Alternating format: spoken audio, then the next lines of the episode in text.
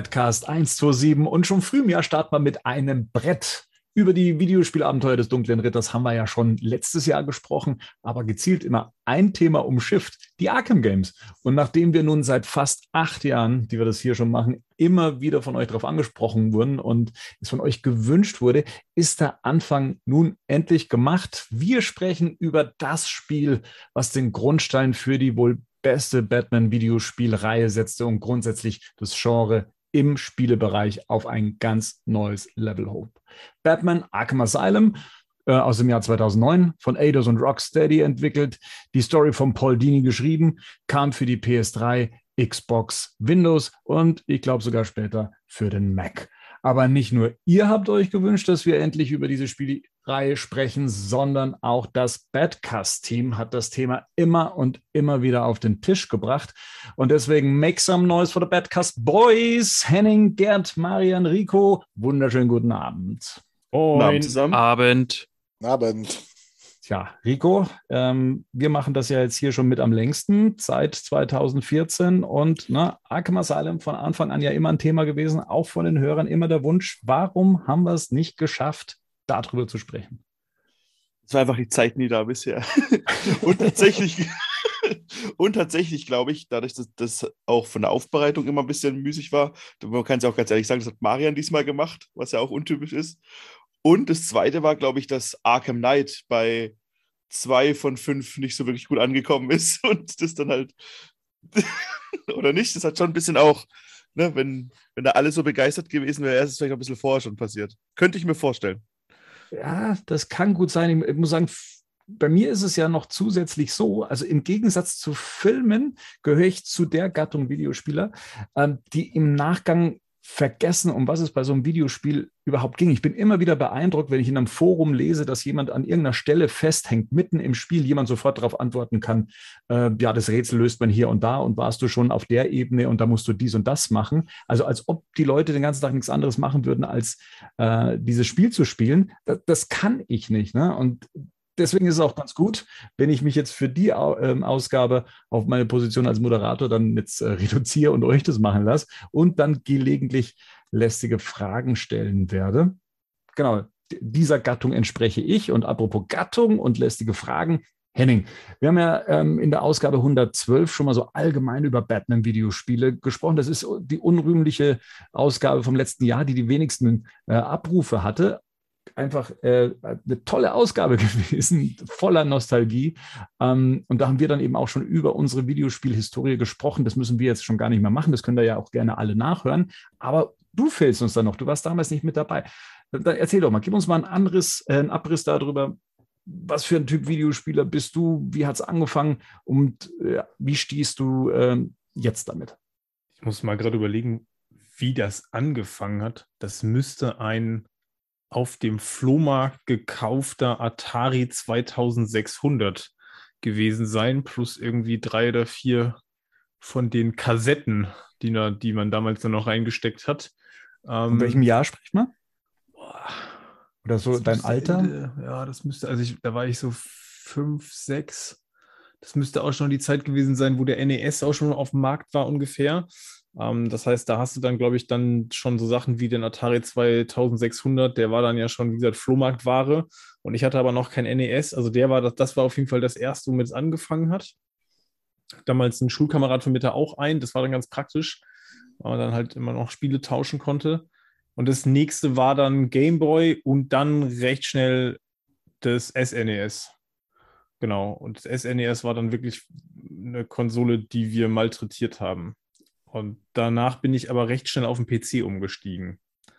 Also vor allem, weil ich äh, damals in der Schule, dann als es anfing, Grundschule, ja, genauso mit zehn, gab es dann die ersten Fußballmanager äh, auf dem Computer, die dann schon so mich dahin gezogen, weil das war ja, das war ja ein, ein Genre, was es ja auf, auf, auf den Konsolen damals ja so gar nicht gab. Ne? Also Strategiespiele und vor allem dann auch irgendwie diese Manager-Simulationen. Und das war dann was, was mich komplett Richtung Computer gezogen hat. Und da bin ich dann auch recht lange bei geblieben. Ich habe dann auch ganze Generation, Konsolengenerationen ausgelassen und bin dann erst wieder mit der Xbox 360 eingestiegen. Also alles irgendwie zwischen SNES e und Xbox, Xbox 360 habe ich komplett ausgelassen. Ja, und dann, also ne, 360 dann irgendwann auf die PlayStation 4 umgestiegen und bei der bin ich auch jetzt noch. Und Gaming war immer da, wurde auch immer gemacht, habe ich auch immer geliebt, ist aber in den letzten Jahren tatsächlich in der Mangelung von Zeit und auch so, ich, der Aufwand heute Spiele zu spielen, finde ich, der ist halt recht hoch. Ne? Also gerade diese ganzen Open-World-Geschichten, kommen wir vielleicht bei Batman ja jetzt auch noch mal im Laufe des, Spiel, äh, des Casts hin.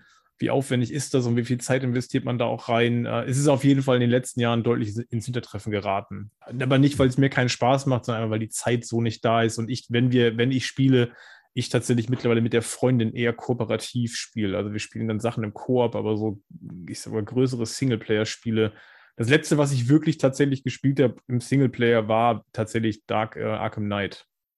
Mhm. Also danach habe ich kein, kein größeres Spiel mehr im Singleplayer wirklich auch durchgespielt oder lange gespielt. Ja, Was ist denn mit Ghost of Tsushima oder wie das heißt? Das habe ich auch angespielt, wie vieles. Also ah. meine Pile of Shame an Games ist genauso wie bei Filmen. Also ich kaufe Spiele und habe Spiele die auch an, aber ich habe dann selten irgendwie den Drang, das dann tatsächlich äh, schnell weiterzuspielen. Wie gesagt, vor allem wenn es Singleplayer-Spiele sind. Also weil dann einfach mittlerweile die Frage oft abends nach der Arbeit dann ist, okay, setze mich jetzt wirklich nochmal zwei Stunden alleine irgendwie hin und zock oder dann machen wir lieber was zusammen. Und dann ist natürlich so Filmserie oder halt ein Koop-Spiel das Mittel der Wahl. Und dann setze ich mich nicht auf die Couch und irgendwie zock dann stundenlang alleine. Das äh, kommt mittlerweile noch sehr, sehr selten vor.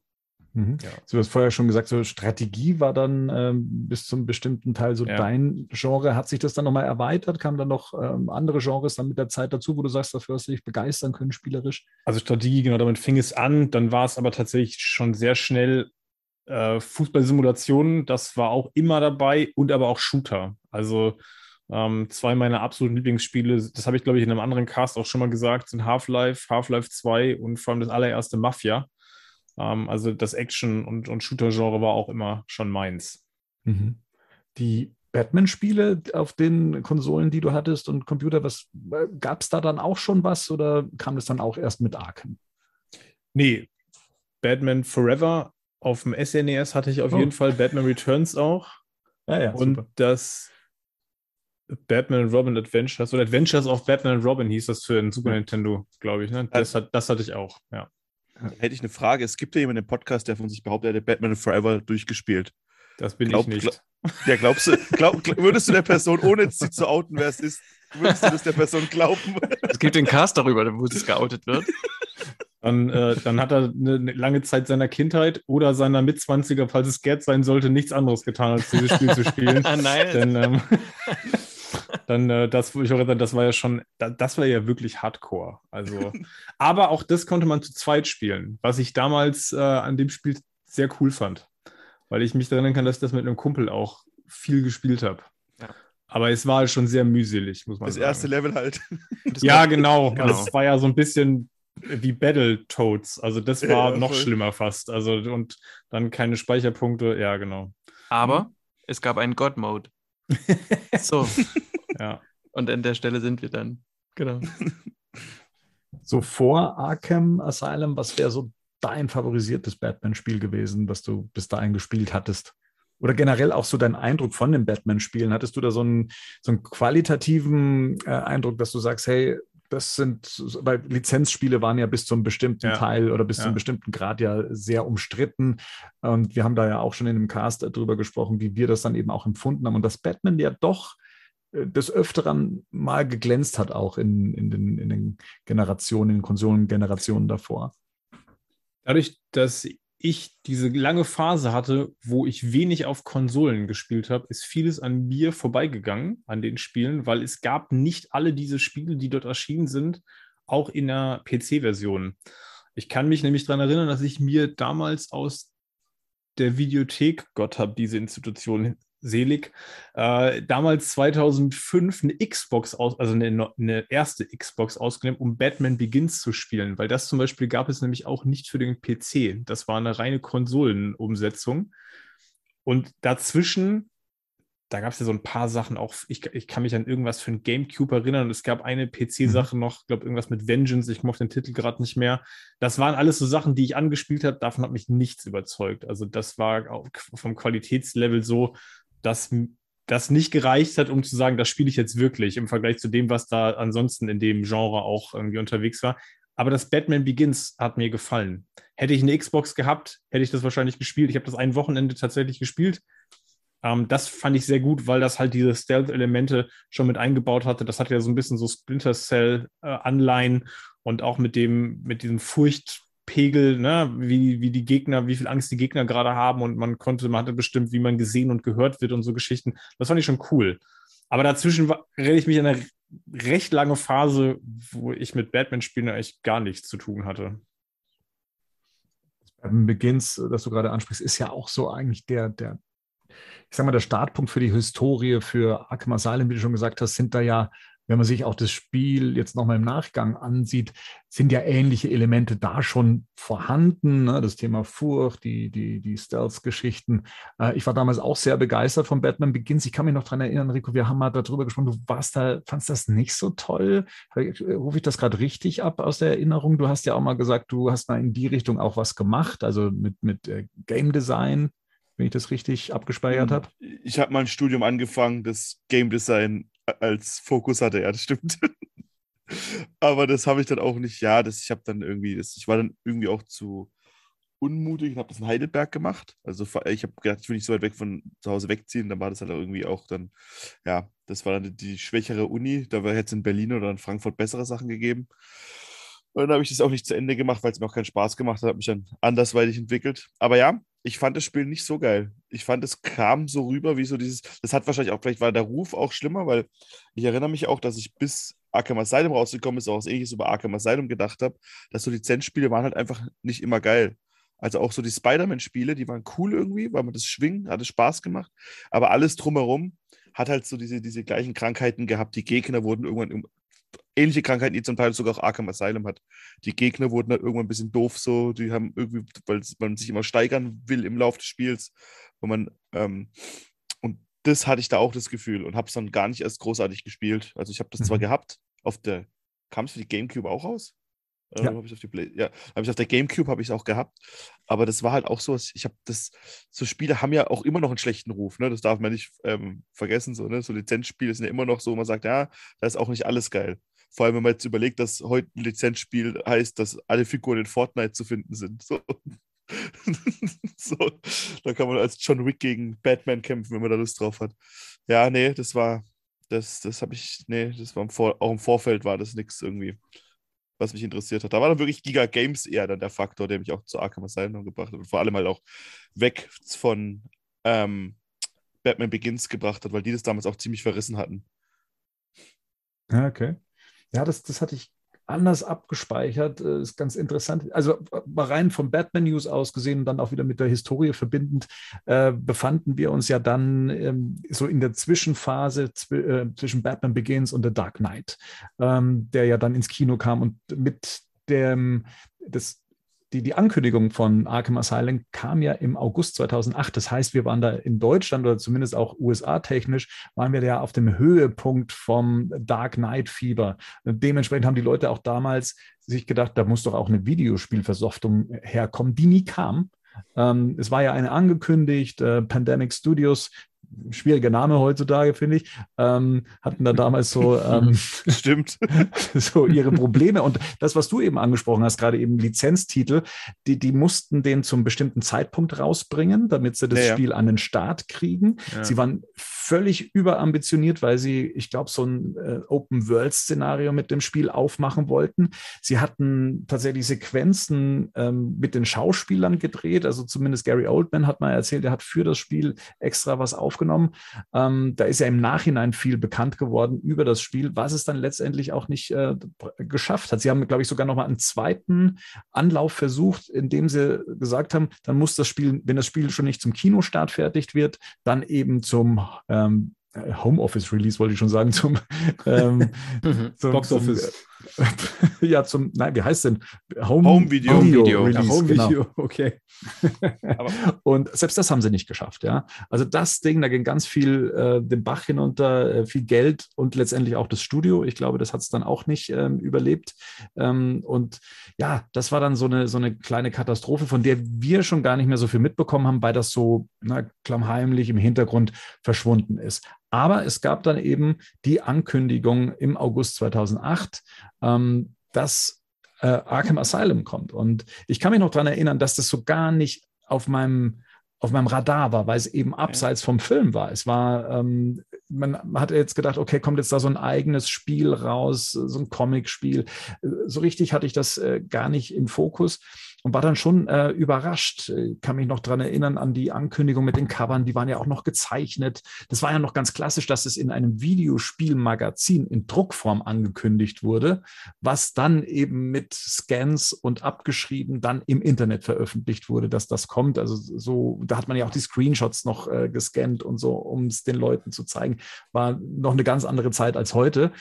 Ähm, und hatte das erstmal unterschätzt, was dieses Spiel ähm, auch in der Erwartungshaltung von den Fans äh, ausgelöst hatte, weil da hatte ich schon das Gefühl, das hat von Anfang an auch so mit der Ankündigung, es könnte so in die Bioshock-Richtung gehen, ein recht, ja, wurde recht positiv aufgenommen, dass da jetzt was kommt oder an den Start geht. Aber das, was du gerade sagst, ist halt auch der Vorteil von dem Spiel gewesen. Ne? Deshalb, ist, war, wir werden ja gleich drüber reden, es war ein relativ kleines Entwicklerstudio. Die Ja. konnten das Spiel fertig machen. Es gab keinen Druck, dass es fertig werden musste. Und das ist auch das, was dann später in der eigenen Reihe nicht mehr so geklappt hat. Ja. So, ne? das, das, das war, ich meine, man muss nur den katastrophalen Release von Arkham Knight nochmal sich zur Erinnerung führen, was da alles schiefgelaufen ist. Ich habe das Spiel im Endeffekt dreimal umsonst bekommen, weil sie es so verkackt haben. so, ne? Und, und, und, und das war halt so, ich glaube, das ist halt so, so, so ein seltener Moment, wo wirklich gar keine Erwartungen da waren. Und dann hast du eh schon mal ein besseres Standing, weil irgendwie, ja, Lizenz- Lizenzspiele sind eh nicht geil. Wenn du dann ein gutes, wie in dem Fall ein sehr gutes Lizenzspiel rausbringst, dann hast du eh schon gewonnen und dann ist das Ding halt auch noch echt gut gewesen. So, ne? Das hat halt wirklich und hat bis heute hat das Spiele noch inspiriert, die heute noch zum Teil so funktionieren, wie das Spiel damals funktioniert hat. Ich Und kann mich war- aber daran erinnern, dass es dann, ich weiß nicht, ob wir da gleich noch hinkommen, dann, weil du gerade sagtest, da waren keine Erwartungen da. Ich kann mich aber daran erinnern, dass es dann noch so eine Art Mini-Skandal rund um die Veröffentlichung gab, weil es dann nochmal darum ging, dass angeblich ähm, Bewertungen gekauft worden seien. Ah, Ne? Also das mhm. gab es dann im Vorfeld Ah, noch. Okay, das, Und das hat natürlich bei mir damals auf jeden Fall ausgelöst, dass du wieder dachtest, ah, da kommt die nächste Lizenzgurke. Die sie, ne, jetzt müssen sie schon ihre Bewertung quasi kaufen, weil es wieder nichts taugte. Also da haben sie hinterher Stellung zugenommen, aber da ging es ja wohl darum, darum, dass das, glaube ich, eine Plattform hatte das, glaube ich, in Umlauf gebracht, ne, weil die gesagt haben, die dürfen, dürfen nichts veröffentlichen, irgendwie, weil es ein Embargo gab, äh, etc. Aber äh, Gerd, du weißt dazu noch mehr? Ja, das war, das, du, ihr sagt immer, das so positiv aufgenommen, das stimmt aber auch, aber teilweise gab es schon von Anfang an Bedenken, weil Rocksteady kannte keiner, beziehungsweise war als Entwicklerstudio Ja. damals eher für kleinere Titel bekannt und äh, ich sage mal so, die ganze Berichterstattung, die war immer hoffnungsfroh, aber oft auch skeptisch nach dem Motto, weil man hat denen erstmal gar nicht zugetraut, äh, dass da sowas kommen konnte. Das Zweite, was dann sehr schnell gekommen ist, äh, man hatte Angst, weil die, äh, also Unreal, die Engine, mit, das war ja die Unreal Engine 3, womit das Spiel gemacht wurde. Das war einer der ersten großen Titel neben Microsofts Gears of War, wo die Unreal Engine 3 für bemüht worden ist. Und viele äußerten die Angst, dass da halt so ein Grafikblender kommt, weil die Unreal Engine hatte einige Fähigkeiten, die damals auf den Konsolen, auf dem PC natürlich ganz toll aussehen. Und dann gab es, glaube ich, die ersten Screenshots von Batman und auch vom Joker, aber die waren halt nicht in Bewegung, sondern man sah halt einfach nur so einen toll modellierten Joker, der noch toll beleuchtet war und einen Batman und aber keine Spielszene. Und deswegen war das alles so ein bisschen, ja, immer, ich sag mal, in der Waagschale. Also es war nicht super, kein super Hype, der war also erstmal gar nicht da, sondern es war immer so vorsichtig optimistisch. Und dann kam dieser Skandal, dass äh, keine Rezensionsexemplare verschickt worden sind. Da hatten mehrere Spielzeitschriften dann damals berichtet. Also die Testberichte für, die, für das Spiel kamen raus, nachdem das Spiel schon veröffentlicht war. Viele hatten also den, konnten den Testbericht erst schreiben, nachdem das Spiel offiziell veröffentlicht war. Und das war ja früher immer so ein, so ein Anzeichen dafür, wenn kein Rezensionsexemplar verschickt wird, dann stimmt was mit dem Game nicht. Aber Das hatte wohl, wenn ich das nachher noch richtig im Kopf habe, äh, ganz profane Gründe, weil die waren am Ende so dann doch so eng im Produktionsstress, dass sie es einfach nicht mehr geschafft haben, entsprechende äh, Files und Dis an äh, Zeitungsredaktionen äh, auszuschicken, sondern die konnten halt nur das fertig gepresste Spiel dann also verschicken. Äh. Aber, aber Unreal Engine sagst du gerade, ich kann mich daran erinnern, das Gears of War, was du gerade ansprichst, das ist, doch, das ist doch deutlich älter, oder? Das ist doch drei Jahre mindestens älter. 2008 oder so. Oder Da gab es schon das zweite, oder? Das ist, das ist die Unreal Engine 3. Das, das war die. 2006 ist, äh, ist die Ja, Unreal ja. Engine 3. Aber wie gesagt, Batman war halt auch, äh, setzte darauf. Ne? Und die, Ja, klar. Die, die war damals halt auf jeden Fall, und die ist ja auch, äh, man muss es sich auch mal vor Augen halten, auch wenn, wie Rico sagt, Arkham Knight, der Release verkackt ist. Die haben diese Unreal Engine, äh, Unreal Engine 3 bis zu 3,5 noch für Arkham Knight benutzt. Und zwar haben die die ja, Ja, aufgemotzt ohne Ende. Und inzwischen sind wir bei der Unreal Engine 5.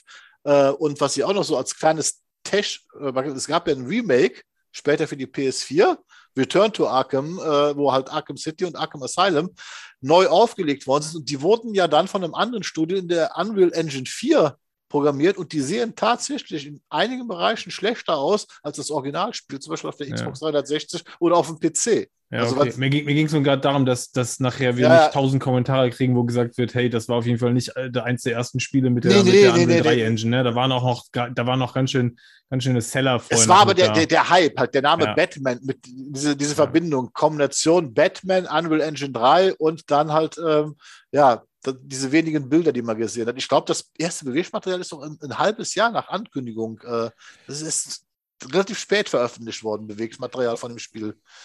Der, ja, aber das ist krass, weil der Vorteil, den ich halt zum Beispiel hatte, war, ich habe das Ding im Mediamarkt gesehen, habe es einfach mal mitgenommen und dann war es so ein Freund, und nur weil ein Freund, Jan Mitschers, Grüße gehen raus an dich, wenn du zuhörst, nur weil er zu mir meinte, das ist so ein Spiel, das, das, das nicht, wenn jemand zu dir sagt, hey, das ist irgendwie ganz geil, sondern du spielst es, es ist wirklich geil.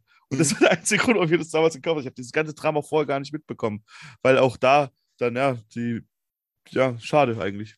Das, das, das kann ich, das ging mir tatsächlich interessanterweise fast genauso, weil Ja. es so ein Spiel war, man hat zwar von mitgekriegt und es wurde ja, glaube ich, auch damals in den, in den entsprechenden Comic-Reihen bei Panini gab es da auch hier und da mal eine Info zu, ne, dass, aber das Spiel selber und mit diesem ganzen Drumherum war so, ja, nee, okay.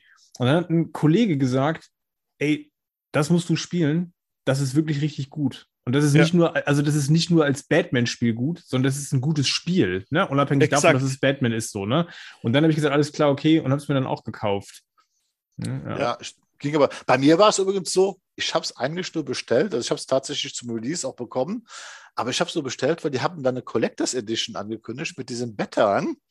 Und der sah halt auf dem Promo-Foto, sah der halt so toll aus, dieser Veteran. Ja, und, des ja, ja. Und, und, und deswegen habe ich mir diese Collectors äh, Edition bestellt, weil ich denke, oh, dann hast du so richtig geilen Veteran, den du ins Regal stellen kannst. Ich hatte sogar noch die Hoffnung, dass der irgendwie aus Metall oder lackiertem Resin ist. Mhm. Und ich weiß doch, dann kam das Paket an von einem bekannten Versandhändler. Ich mache das auf, die Packung, bin auch noch begeistert, mache den auf und dann drin ist dann so ein absolut billiges Plastikteil, also wirklich das billigste Plastik aller Zeiten mit so einem Ständer. Und das war dann die Collectors Edition von äh, Arkham äh, Asylum. Und das muss ich euch sagen, das ist das Einzige, was ich dem Spiel wirklich heute noch vorwerfe, ist die miese Collectors Edition zum ersten Teil. Das, Aber das heißt, keiner von uns hat tatsächlich, und das ist eigentlich auch krass als Batman-Fan, hat keiner von uns die Demo gespielt, weil es gab eine Demo dafür, ne? Ah, okay, Doch, Bernd, du doch, hast die Demo Aber- gespielt. Nee, nee, ich glaub, nicht.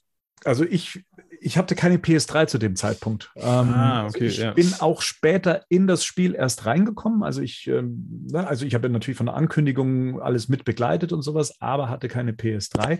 Die habe ich mir erst im Oktober 2009 dann Neun. eben geholt. Mhm. Also da war das Spiel dann, glaube ich, gerade erst einen Monat September, Oktober, ja, doch, einen Monat erst auf dem äh, Markt, habe das allerdings dann wiederum über England kommen lassen, ähm, weil ich es dann günstiger hatte. Also Ja. ich hatte auch kein, äh, letztendlich kein großes Vertrauen, glaube ich, in das Spiel oder dass es Ja. mir gefallen Mhm. wird oder keine Ahnung, obwohl da ja schon viele drüber gejubelt hatten.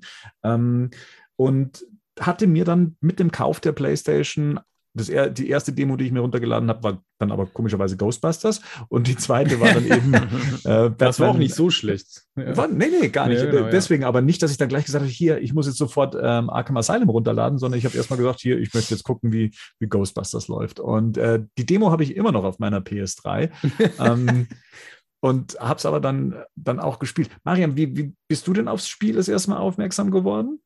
Ich kann mich nicht mehr ganz genau daran erinnern. Ich hätte jetzt geschworen, ich habe mir es wegen, ähm, wegen dem Spiel überhaupt erst die PS3 geholt. Ich hatte es, bei mir war das nämlich ähnlich, aber ich glaube, das Batman Begins, das gab es auch für die PS3, oder?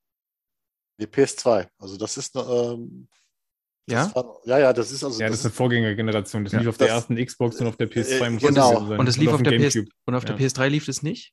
nee. Okay, ja, alles klar. Na, das kommt darauf an, welche PS3 du hattest. Ne? Stimmt. Genau, ja, nee, genau. ich habe Wenn mir du nämlich so die- eine, wenn- so eine abwärtskompatible dann nämlich extra geholt irgendwann. Ja, das, da musst du aber noch eine der ersten gehabt haben. Für die erste, die erste Generation. Die nachgekauft. Die, Fat, die Fat Ladies, die die waren Klapp- doch noch, Genau, die wo, waren doch noch abwärtskompatibel, ne? wo du die Genau. Klappe vorne aufklappen kannst, also Ja. für 40. Ja, ja, die hatte ich auch. Genau, das hatte Die ich habe so. ich immer noch. Aber ich habe die, ich habe die gebraucht gekauft. Ich hatte das Problem, dass ich ähm, äh, kurz zuvor war ich, habe ich äh, voll gearbeitet und war auf der Abendschule und danach ähm, habe ich studiert und habe äh, auch weitergearbeitet. Deswegen hatte ich wenig Zeit zum Spielen einfach. Deswegen ist es auch so an mir so vorbeigerauscht. Ich hatte das, ist lustig, dass ihr das sagt. Ich hatte das mitbekommen mit diesem, die haben äh, Lizenzen gekauft und so. Aber ich bin halt auch so eine, so eine, so, ja, bin halt auch so eine Mainstream-Hure. Ich kaufe mir halt solches Zeug, weil das da irgendwie so mit dabei ist. Ich, ähm, äh, ich achte da gar nicht so viel auf Qualität. Ähm, ich könnte schwören, ich habe mir es wegen Batman gekauft, aber auch erst sehr viel äh, oder ein paar, ein paar Monate später. Also das, also ich glaube eigentlich, dass ich es wegen, wegen Arkham Asylum gekauft habe, mir überhaupt die PS3. Ich finde es voll spannend, weil es einfach auch zeigt, was für einen Stand Lizenzspiele damals einfach hatten. Ne? Also, Ja. dass selbst so Fans wie wir bei so einem Spiel, und ich meine, trotzdem ja alle auch Videospieler, also zumindest für mich auf jeden Fall. Ich habe damals wirklich viel gespielt, aber das war so ein Ding, wo ich gesagt habe, okay, ich warte jetzt erstmal, was das wird, beziehungsweise eigentlich gedacht, okay, das wird wieder so eine Gurke.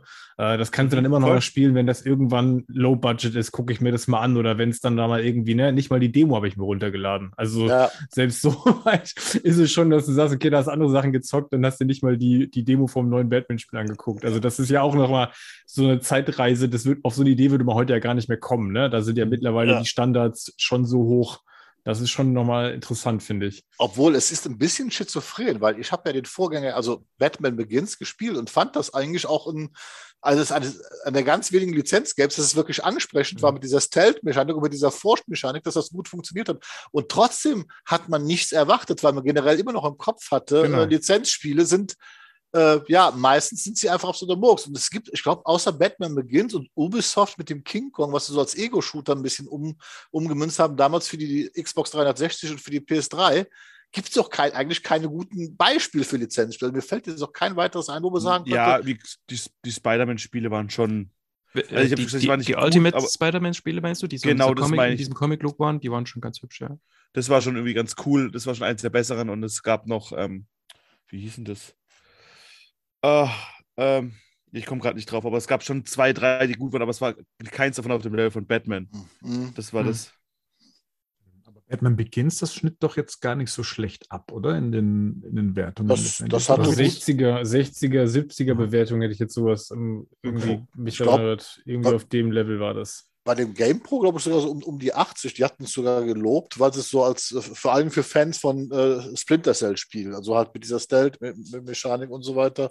Und deswegen habe ich mir das Batman Begins-Spiel auch geholt, weil ich halt auch damals schon so eine Vorbehalt gegen äh, Lizenzspiele hatte. Aber das muss ich ganz sagen, es hat mir so im, Nachgang tatsächlich recht gut gefallen, weil das wirklich von den Mechaniken her äh, funktionierte. Und es interessanterweise, es nimmt ja einige Sachen auch vorweg, die später dann noch in Arkham Asylum genauso um, also noch besser umgesetzt worden sind. Aber die hat es ja auch dann schon übernommen ein bisschen. Mhm. Mhm. Lass uns mal noch kurz über die Macher sprechen. Ähm, Rocksteady Studios und äh, hier fiel ja vorher auch schon, äh, dass man wusste ja nicht, wer die sind oder was die jetzt schon Großartiges an den Start gebracht haben, dass das so mit ähm, für die Skepsis verantwortlich war. Ich habe jetzt auch geguckt, so 2006 sind die mal mit Urban Chaos äh, Riot Response rausgegangen, ein Spiel, was mir gar nichts sagt. Ich weiß nicht, ob es jemand von euch gespielt hat und äh, man da schon irgendwie was zur Qualität äh, ableiten konnte. Kennt es jemand? Mhm. Durchschnittlicher Indie-Titel habe ich mir damals dann besorgt, nachdem ich gelesen hatte, also nachdem ich Arkham Asylum gespielt habe, dann guckt man mal so machen. Das war halt äh, erklärt, warum man da skeptisch äh, vorgegangen ist. Aber das Problem ist, dieses Spiel war halt einfach so ein, ein Action, also ein Indie-Action-Titel. Da kann man jetzt nicht sagen, da kann man eigentlich nicht auf Qualität äh, schließen, wa was man da macht. Also da, war das was ganz anderes ist, als was, das, was später Batman gemacht hat. Also das, das kann man nicht miteinander vergleichen, aber es war halt ein kleines Entwicklerstudio mit einem kleinen Indie-Titel, der halt für, veröffentlicht worden ist. Ne? Ich weiß auch bis heute nicht, ich glaube, ich habe mal versucht nachzudenken, ich weiß bis heute nicht, wie die überhaupt an diesen Auftrag drangekommen ist, wie das Das wäre nämlich jetzt das nächste gewesen, mhm. was ich interessant gefunden hätte. Also du hast im Prinzip ein Studio, was relativ klein ist, was überhaupt eigentlich keine größeren äh, Errungenschaften bisher vorzuweisen hat, ne? Also kein, nichts im Portfolio. Ja und kriegst quasi so eine Lizenz. Also das ist ja auch, spricht auch nochmal für die Zeit, glaube ich, weil das, das würdest du heute nicht mehr erleben.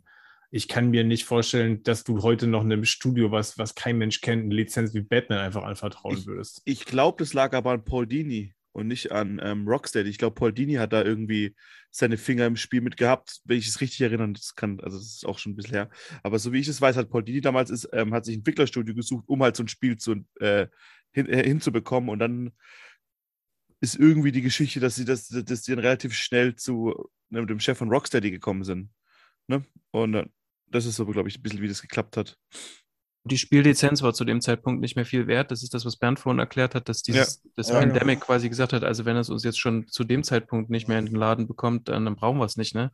Ähm, und dann war für die auch diese Spiellizenz ähm, irgend so ein Zusatzding und die haben den ja da tatsächlich auch ähm, spieltechnisch ja jede, jede Freiheit äh, überlassen. Ne? Also die durften ja dort schalten ja. und walten, wie die wollten und haben eher die Rückfragen zu Batman, kamen mhm. ja eher vom Studio, als dass es ihnen, ihnen aufgedrückt wurde. Ne? Das war schon tatsächlich ähm, bemerkenswert. Aber das, aber das meinte ich ja gerade mit, dass du das heute hättest du das so nicht. Ne? Das zeigt einfach, wie brach einfach das damals lag ja, insgesamt. Ja, ne? Weil und ich glaube, die waren billig. Also Eides hat damals wahrscheinlich selbst gar nicht mal so ein Vertrauen in diese Lizenz gehabt. Und man hat dann einfach halt, wie gesagt, so ein Indie-Studio, wenn ich so ein Publisher wäre und ich habe kein Vertrauen in solche Lizenzmarken und ich will das noch ausnutzen, dann suche ich mir erstmal ein Studio, ich sag mal, was in Anführungsstrichen relativ preisgünstig arbeitet. Und vielleicht ist das genau das, diese ganzen Sachen, die dann dazu geführt haben, die konnten dann machen, was sie wollten, die waren technisch super drauf und dann haben sie sowas abgeliefert, womit keiner gerechnet hat. Das ist ja auch mal manchmal so einfach, ich denke mal, ein glücklicher Zufall gewesen. Dann noch der Titel. Ja. Der Titel. Ich sag dir, das ist ja auch was. Also, wenn du jetzt mich mit dem Batman-Universum vertraut bist, ist es was, womit du nicht besonders viel anfangen kannst. Ne? Ja. So Arkham ja. Asylum, so what? Ne? Also, was ist denn da bitte das Arkham Asylum? Also, ja. Ist aber ein guter Stichpunkt, ähm, was den Titel angeht, weil ja, ne, du liest dann Batman, Arkham Asylum. Was ist das überhaupt? Und wann ist das einem schon mal begegnet? Und ja, klar, wir kennen Arkham Asylum. Allerdings muss ich auch sagen, aus meiner Historie ist mir Arkham Asylum, hm, wenn dann noch aus der Animated Series äh, Zeit am, am, bekanntesten, dann, dass es äh, zu Batman Forever und Batman und Robin dann gewandert ist. Und dann wusste man zumindest als, als Batman-Fan, der vielleicht noch nicht so sehr in den Comics drin war, ähm, dass das eine feste Institution in den Comics ist. Ähm, Arkham Asylum selbst ist euch auch wahrscheinlich über den Weg ähm, als erstes äh, gelaufen, außer vielleicht bei, bei Gerd, ähm, vielleicht schon früher oder bei, bei anderen schon früher.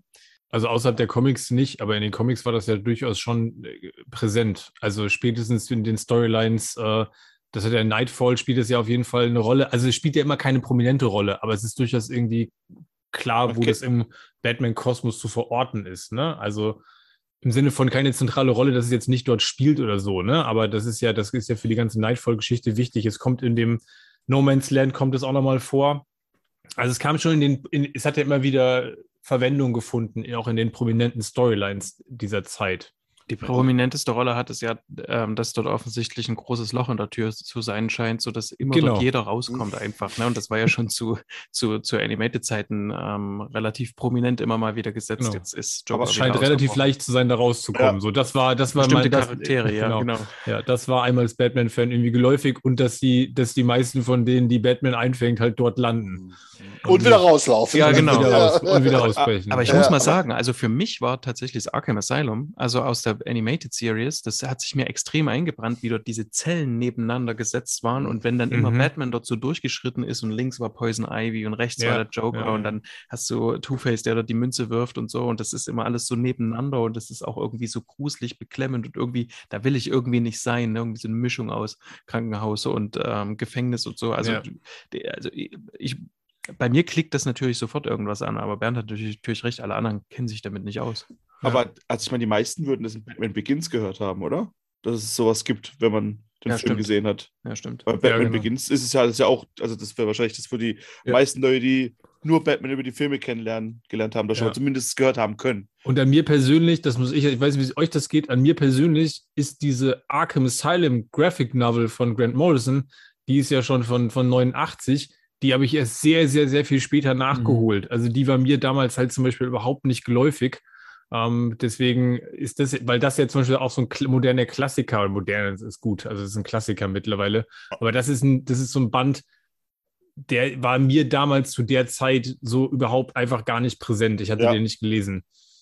Bei, bei, mir, bei, bei mir war es tatsächlich The Dark Knight Returns, also 89 vor dem ersten Batman-Film, wo es zum ersten Mal für mich auch prominent aufgetreten ist. Und da ist ja auch interessanterweise das, was Marian sagte mit der Animated Series, auch da gibt es ja dieses, diese Zeichnungen, wo halt die Psychiater an diesen Zellen vorbeigehen und da Mhm. hast du halt auch den Mhm. Joker und, und diesen anderen. Also das, das hat, man merkt dann auch, wie sich das wieder gegenseitig beeinflusst hat. Aber das war, glaube ich, zum ersten Mal, dass ich prominent Arkham Asylum wirklich gelesen hatte, war halt mit Dark Knight Returns. Also das war dann 89, wie es in Deutschland äh, veröffentlicht worden ist, wo ich das zum ersten Mal wirklich gelesen hatte. Also alte Comics jetzt aus den 70er Jahren, da kann ich mich nicht mehr dran erinnern. Also ich weiß, dass es ja schon 74 auf, äh, aufgetaucht ist, aber ich könnte jetzt bewusst nicht sagen, ob mir da irgendwelche Storylines einfallen, wo ich das dann nochmal so im Kopf bekommen hätte, dass es da, da eine Rolle gespielt hat. Also Panini hatte das da ja damals sehr schlau gemacht und hat ja Anfang 2009 ähm, haben die ja diesen Arkham Asylum Band rausgebracht und da, da war ich auch so auf dem Höhepunkt von, ähm, ich lese Comics immer noch und da hatte ich den gekauft und ich weiß noch, dass ich den damals nicht so gut fand, weil Mhm. diese Zeichnung, die muss man mögen. Mhm. Ähm, und die Geschichte habe ich damals auch noch nicht durchdrungen. Jetzt finde ich dann die natürlich ganz großartig. Und jetzt wissen wir ja auch, dass, dass sich die, die Macher von dem Spiel ja daran orientiert haben, tatsächlich ja auch ähm, Mhm. stückweise an dieser ähm, Graphic Novel. Ähm, genau, aber ich weiß, dass ich es damals gelesen hatte, noch, noch, das muss gewesen sein, noch bevor ich das Spiel gespielt habe, klar. Ich wollte jetzt gerade googeln, wann denn ähm, Arkham Asylum, der Tag der Narren, wie es in Deutschland dann hieß, denn Mhm. ähm, in Deutschland dann auch erschienen ist. Im März habe ich gerade gesehen. Aha. Ah. Mä- März wann? Äh, 2009, also muss es ja vor dem Spiel Ach so, gewesen sein. bei ne? Panini. Aber es ist auch im Carlsen Verlag ähm, erschienen, schon vorher als Album. Ähm, und ich, ich finde einen eigenen Eintrag von mir, in dem ich im Comic-Forum die Frage stelle, warum dieses Comic als Klassiker gilt, weil mich ähm, das, was ich anscheinend schon vorher mal gelesen habe, nochmal gelesen habe und dann doch ähm, nicht so ganz überzeugt war von der Story, auch was Batman angeht und mich das, glaube ich, alles ein bisschen überfordert hat, was da passiert ist in der Story. Ähm, und das war ein Eintrag von 2005. Also von dem her, das ist jetzt noch gar nicht so lange her. Ähm, ich habe hier geschrieben, man bekommt einen Batman präsentiert, der sich mal eben einem psychologischen Test unterzieht, einen Rollstuhlfahrer ohne ersichtlichen Grund die Treppe herunterschubst, sich grundlos eine Scherbe durch die Hand drückt, Killer Croc tötet, von einem Irren in die Mangel genommen wird und um Hilfe ruft und den Mord an diesem Irren gutheißt. So. Es ist eine Zusammenfassung, aber würden bestimmt viele widersprechen, dass sie jetzt quasi den, den Kern quasi auffasst.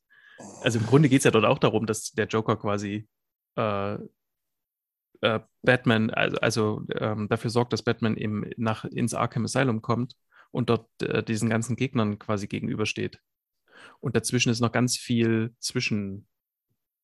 Zwischenkontext, äh, ganz viel auch Religiöses hat da Grant Morrison reingebaut. Und Dave McKean hat das gleich auch nochmal ähm, auf die Spitze getrieben dann mit seinen Zeichnungen. Der Morrison wollte ja damals den, ähm, äh, jetzt habe ich einen Blackout, äh, wie, wie heißt der von Killing Joke, der Zeichner?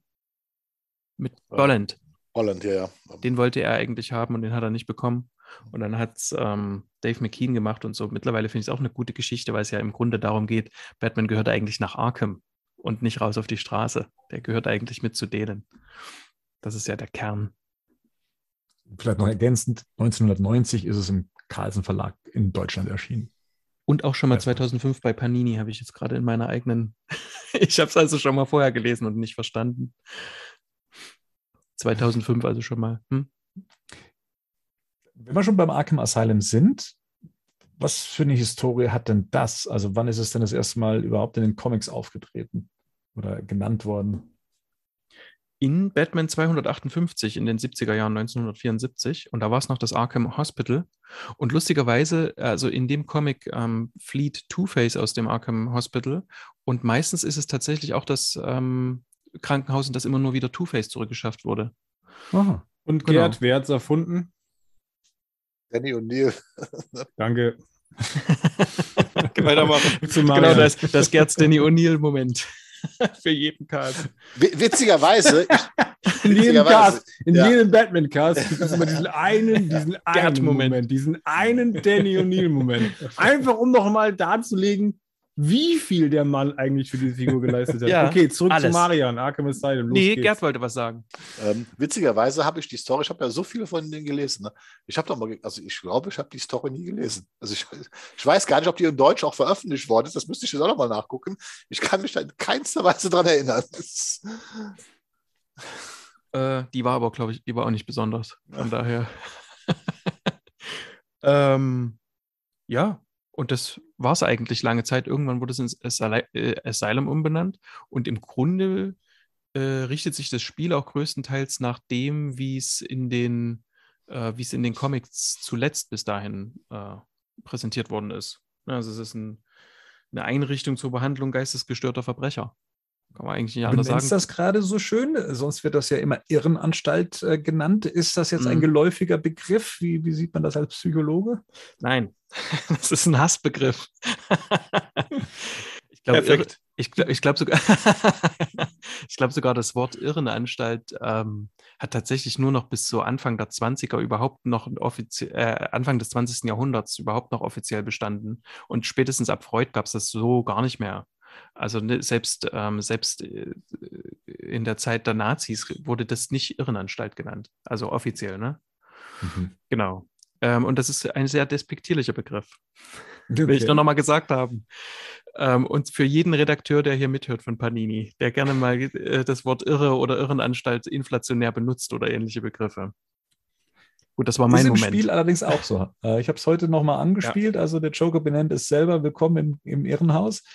Also wird auch da nochmal äh, benutzt. Der darf Der das Joker auch. darf, Der Joker wollte darf- sagen, genau, der der darf das Joker auch. darf das auch. Genau. Ja. genau. Wenn meine Patienten sagen, ich, ich bin ja verrückt oder so, die dürfen das auch. Ich darf das nicht. Du darfst nur denken. Nee, auch, das kommt ja auch ganz selten vor. ich glaube, im, Stu im, im Stummfilm des Kabinett Dr. Caligari sah es aber auch Irrenanstalt. Aber das ist auch, Das war ja auch ein gängiger Begriff, aber das Ja, ist, er, ist er eben nicht mehr. Bevor Also Gerd es jetzt war- noch mehr aus der Vergangenheit seines Lebens erzählt, äh, kommen wir bestimmt wieder zu Marian. Nee, das war's eigentlich. Also, ähm, Okay. also was ist nat- was, nat- was noch aus dem Comic ähm, ein Stück weit, also was Grant Morrison eigentlich entwickelt hat, ist so eine Geschichte dahinter, nämlich die von Amadeus Arkham und die bekommen wir ja dann so in, in Rückblenden ja auch im Spiel präsentiert, dass er, ne, also dort den, den Mörder seiner Frau und seines Kindes quasi dort ähm, behandeln möchte. Bitte? Die wir aber nicht so bekommen, die müssen wir finden. Ne? Richtig, Wenn man das Richtig. haben will. Und genau. das ist ja auch immer so, dass man leidig ist, aber da war das schon irgendwie cool, weil die Geschichte halt cool war dahinter. Und was immer ein guter Vorteil, man musste sich, man musste sich lesen. Man hat es, glaube ich, vorgelesen bekommen, ne? Genau. Und man konnte weiterlaufen währenddessen. Ja. Genau, das ist immer Ja. sehr wichtig. Weil Das Mensch absolut. liest- Genau, weil Texttafeln liest Rico nämlich nie. Dann geht er immer, immer weiter. Dann Hey, er immer natürlich weiter. nicht. Nee, ist ja Natürlich richtig. Ist auch, ist auch kein so gelungenes Game Design, Nee. würde ich sagen. Obwohl ich, Ich- auch ich, sagen äh, muss, also, also- wenn man stehen bleiben muss, während einer was vorliest, im Spiel ist noch schlimmer. Also das, das Ja, ist, glaube ich, noch okay. schlimmer als Ja, eine Texttafel. das- das genau. Spiel- Begleitetes das Lesen, Pokémon. meinst du? Ja, ja, genau. Ja. genau. Ja. Ähm, genau, und das ist es eigentlich. Im Grunde sind ja eigentlich die, die, die, das ist ja der Herrschaftssitz der Arkhams, die da außerhalb von, von Gotham saßen und so. Und das ist schon, finde ich auch sehr hübsch, wie die das gemacht haben und dann auch im Spiel umgesetzt, aber das können wir uns ja dann noch mit angucken. Gehen wir doch mal ins Spiel. Und du hast ja auch schon gesagt, Grant Morrison hatte ja auch schon ein Szenario geschaffen, in dem Batman dann praktisch ins Arkham Asylum gelockt wird. Und ähm, deswegen kommen wir mal da, äh, dazu, um was geht's denn? Was hat Paul Dini hier als Setting in seiner Story gesetzt? Wer kann das denn mal auf die, auf die Schnelle zusammenfassen? Ich, da hinten, da meldet sich, ach, der Marian, hier. Ja, ich wieder. ähm, na, Im Grunde, äh, was wir erleben, ist, dass Batman den Joker nach seinem letzten Kampf ins Arkham Asylum eskortiert. Und dann schafft er das dort quasi, Batman, ja, Grund, im Grunde einzusperren, ne? Kann man das so sagen? Kann man schon so sagen. Ja. Ja, Und er er übernimmt ja im das Prinzip Arkham- das ab, ne? Ja. Genau, er Er übernimmt und- das und- Arkham Asylum und riegelt es ab. Hm? Und droht halt, was wie jemand- irgendjemand noch auf die Insel kommt, dass er Bomben in Gotham City hochgehen lässt. Genau. Und er hat ja auch immer mal wieder ein paar Geiseln. Mal ist es Commissioner Gordon, mal sind es andere. Mehrmals, Ähm, ja. Bitte? Mehrmals. Mehrmals ist Ja, es Richtig, komisch genau. genau. Und er kriegt Ja. dann noch Hilfe eben von Harley, ne? also die ja das quasi lostritt. Und dann haben wir noch Poison Ivy und Scarecrow, die da auch eine wichtige Rolle spielen. Und ähm, im Grunde nutzt das als so eine Art Basis für die Herstellung von so einem, von einem Su Supersoldatenserum, genau. das, das aus Venom entwickelt worden ist. Ähm, der Comic Venom war übrigens auch eine Vorlage für die Macher. Ähm, von Bane eben, ne? von dieser Droge, mit der der Mhm, sich so ja. hochpumpt. Aber eigentlich geht es darum, dass halt Batman eine Tour de Force quasi, ne? Absolut. absolvieren lässt. Also letzten Endes geht es nur darum, er sperrt ihn ein und dann geht es quasi darum, dass Batman sich da irgendwie allen möglichen Gegnern stellen muss. Genau. Das trifft's. Und Ja, am Ende ja. muss er sich eben äh, einem Joker aussetzen, der sich mit diesem Titan heißt das dann, diese, diese, diese neue äh, Genau. Substanz, Ja. ähm, dass er sich dann einem Titan-Joker quasi stellen muss.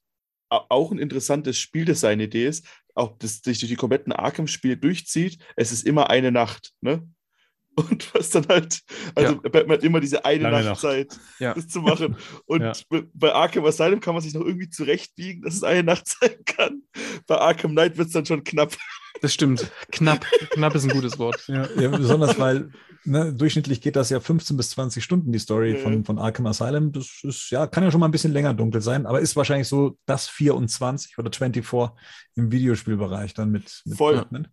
Und ihm Voll wächst ja auch der, und ihm wächst ja auch der Bart für drei Tage innerhalb dieser einen Nacht. das kommt noch dazu. Ja. Guck mal, guck mal, was ihm alles entgegengeschleudert wird, damit er auch, damit sie noch graue Haare dazu kriegen. Aber ja, das ist halt, ich, das ist halt schon auch so, ich finde das halt, das macht es halt auch geil, so, ne? Dass du halt wirklich, du bist halt wirklich von Anfang an The Batman, so, und du musst halt auch wie The Batman halt sein. Das heißt, du kannst halt nicht irgendwie zwei Tage verstreichen lassen und gehst nochmal heim in deine Betthöhle, sondern du musst alles in dieser einen Nacht schaffen. Und du hast diese eine Nachtzeit, und wenn du es in der Nacht nicht schaffst, ist die ganze Welt verdorben und Sodom und Gomorra bricht in Arkham Asylum aus. Okay, also vielleicht, vielleicht einigen wir uns darauf, dass wenn man das von dem Aspekt auseinander nimmt, ergibt es nicht so viel Sinn, aber es stört beim nicht. Spiel, es stört beim Spiel Nein, aber nein, nein, auch keine einzige nicht. Sekunde. Genau, deswegen machen wir es auch nicht, genau. Genau, richtig. Also gehen wir weiter im Text. Mit was für einem Genre haben wir es denn hier zu tun? Da kommen ja, glaube ich, viele Mhm. Elemente zusammen, aber wie kann man es denn, wie kann man es denn beschreiben eigentlich? Was ist es denn am Ende? Als, Ein Action, ein Action-Prügelspiel hätte ich jetzt mal gesagt. Ne? Also ich weiß nicht, ob man Beat'em Up sagen kann, weiß ich jetzt ehrlich gesagt nicht, aber das ist erstmal das Grundgerüst, würde ich schon Genau. sagen. Ne? Grundgerüst dann halt mit Metroidvania-mäßig. Wer das nicht weiß, Mhm. ist, ist es so ein Kofferwort aus Metroid, auf den Metroid und den Castlevania-Spielen. Das heißt, dass du im Prinzip gibt es von Anfang an das komplette Areal, aber du brauchst immer verschiedene Items, um den einen Gegner zu besiegen oder um das nächste Areal zu kommen. So, ne? Das heißt, du kannst nicht alles von Anfang an sehen, aber es gibt halt schon alles. Und dann hast du halt noch viel Stealth-Einlagen dabei. Ne? Ja. Das war auch das, das ist so dieses Be the Batman. Du musst halt dann wirklich, hast dann immer so Räume, ganz oft im Spiel und musst halt immer die neuen Taktiken ausdenken, wie du am besten lautlos, weil Batman gegen Maschinengewehre ist relativ schnell tot. Im, Im Zweikampf macht er dafür auch 40 Leute fertig. So, so ist halt das Spiel so. Und deswegen später kriegen die Wachen halt auch alle oder die Insassen kriegen halt auch Gewehre. Da musst du durchgucken, dass sich am besten keiner erwischt, weil sonst bist du halt auch mal mit einem Schuss einfach tot. Und das ist dann schon geil gemacht, fand ich. Das fand ich schon damals schon sehr beeindruckend. Wenn wir jetzt als Batman Arkham Asylum betreten, mit was für einem Batman haben wir es denn jetzt hier zu tun? Also, das ist ja schon so meiner Meinung nach so Batman im seiner Prime-Erfahrung. Ne? Es gibt ja schon alle Gegner.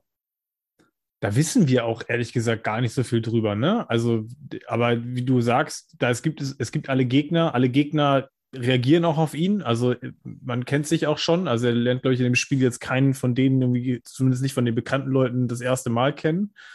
Mit Gordon, das scheint alles schon sehr vertraut. Es gibt ja Oracle bereits auch schon. Mhm. Das, ne, das ist ja auch nochmal ein Punkt. Also letzten Endes, die Figur hier im Kontext einzubetten, ist faktisch gar nicht genau möglich. Ne? Also da, da tut das Spiel an der Stelle jetzt auch erstmal nicht so viel für. Also da, da kommen wir vielleicht bei den Nachfolgern, kann man da vielleicht noch besser drauf eingehen, aber jetzt Asylum, gerade am Anfang, Ich glaube, das ist auch ne, direkt die Intro-Sequenz geht ja schon darum, dass er den Joker wieder gefangen hat. Also da klingt es schon so nach dem Mhm. Motto, das ist wieder das, schon das x-te Mal wieder. Ne? Also wir haben, wie du sagst, wir haben es auf jeden Fall mit einer Figur zu tun, die nicht am Anfang ihrer Reise steht, sondern eher schon mittendrin. Ich würde mal sagen, der ist so Mitte 30 da in, in, in, dem, in dem Game, hat man so den Eindruck. Das heißt, seit mindestens 10, 10, 12 Jahren ist der aktiv. Also auch von, wenn, wenn du so die Dialoge mit Alfred hörst und auch wie das Equipment teilweise dann präsentiert wird, ist das auf jeden Fall schon ein Batman, der längere Zeit aktiv ist. Aber auch noch kein alter Batman halt, also, also dass er zu alt ist, sondern ich tippe wirklich drauf so Mitte 30, dass er das so darstellen soll. Obwohl es natürlich einen Anhalt gibt, ne? also zumindest für die US-Spieler, das sind einfach die Stimmen aus der Animated Series Ja. und dem Ja. Hauptautoren des Spiels, der auch einer der Hauptautoren der oder einer der großen Autoren der, der Animated Series war, ne? Ja. Ähm, obwohl die Produzenten Kevin Conroy verboten haben, seine Batman-Stimme aufzusetzen im ersten Spiel, ne? Das ist mir, ähm, das ist mir im Aha. Jetzt aufge, ist mir jetzt aufgefallen, ich liebe das ja mit David, mit David Nathan quasi zu spielen, also mit dem Mhm. deutschen Sprecher. Und deswegen habe ich mir das nie auf Englisch angeguckt und habe mir jetzt Videos auf Englisch angeguckt. Habe mir gedacht, oh, das klingt aber, da bin ich aber froh, dass wir es so haben und so. Und lese dann später, nee, das haben die dem auch verboten direkt. Also der sollte das so nicht machen. Und durfte dann aber diese Grunty-Stimme dann wieder rausholen in, ähm, in den beiden Nachfolgern. Ah. Mhm. Weil das muss man tatsächlich sowieso sagen, weil wir da vielleicht gerade, vielleicht können wir an der Stelle mal kurz einen Schwenker machen zur, zu der Synchro. Also, Mhm. weil es ja auch ne, zu den Rahmenbedingungen gehört. Ich meine, wir haben hier natürlich mit Kevin Conroy und Mark Hamill halt auch zwei richtige Schwergewichte. Ne? Also, das ist schon, das ist ja wirklich krass, finde ich. Also, dass sie die beiden für das Spiel an Bord geholt haben und auch im Deutschen muss man sagen, dass Ja. die Synchro extrem hochwertig ist, weil die auch mit extrem bekannten Namen besetzt ist. Ne? Also David Nathan haben wir gerade schon genannt, aber der ist faktisch auch jede Nebenrolle. Also wenn du das Spiel spielst, du kennst fast jeden Sprecher. ja. Also wenn du es heute dir anhörst, ist es noch krasser, weil selbst Leute, die damals noch nicht gar nicht so bekannt waren, sind jetzt mittlerweile auf jeden Fall bekannt und nicht nur durch die Spiele. Also da sind wirklich hochkarätige Sprecher durch die Bank weg engagiert worden. Und man muss auch mal sagen, wie, ähm, Bernd, weißt, wie hieß der Sprecher in, in der, von Joker im, in der Animated Series? Hans, Hannes? Sievers? Ja.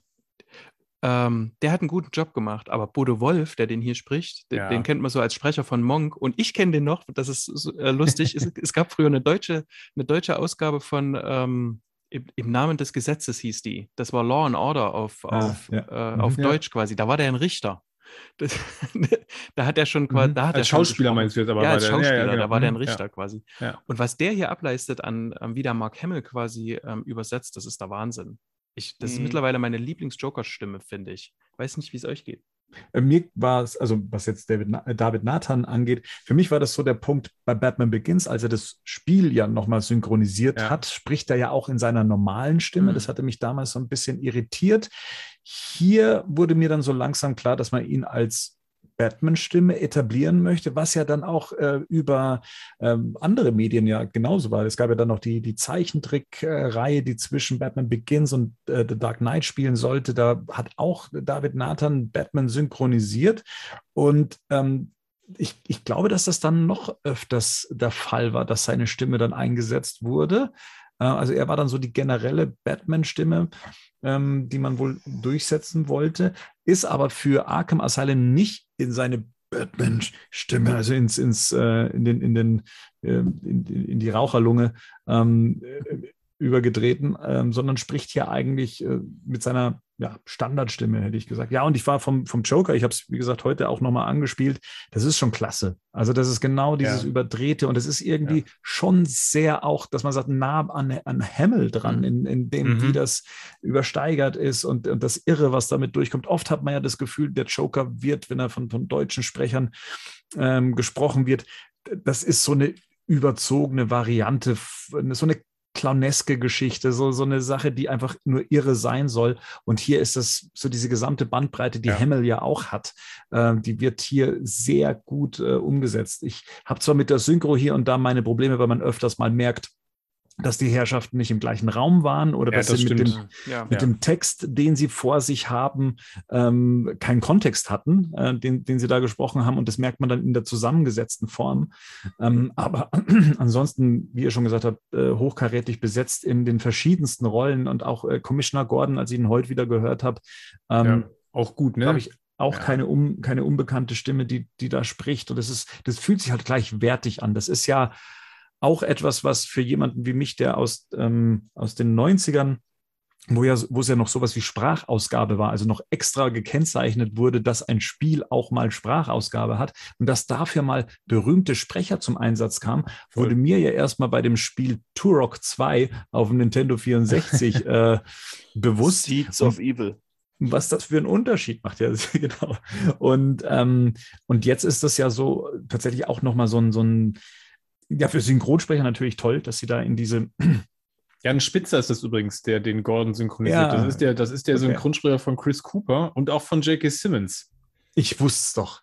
Ach komm, ja, Ja. ja, ja, alles klar. Nee, aber ist für mich ist das eine Auszeichnung, so eine, so eine äh, superbe ähm, Synchronisation. Absolut. Ja. ja.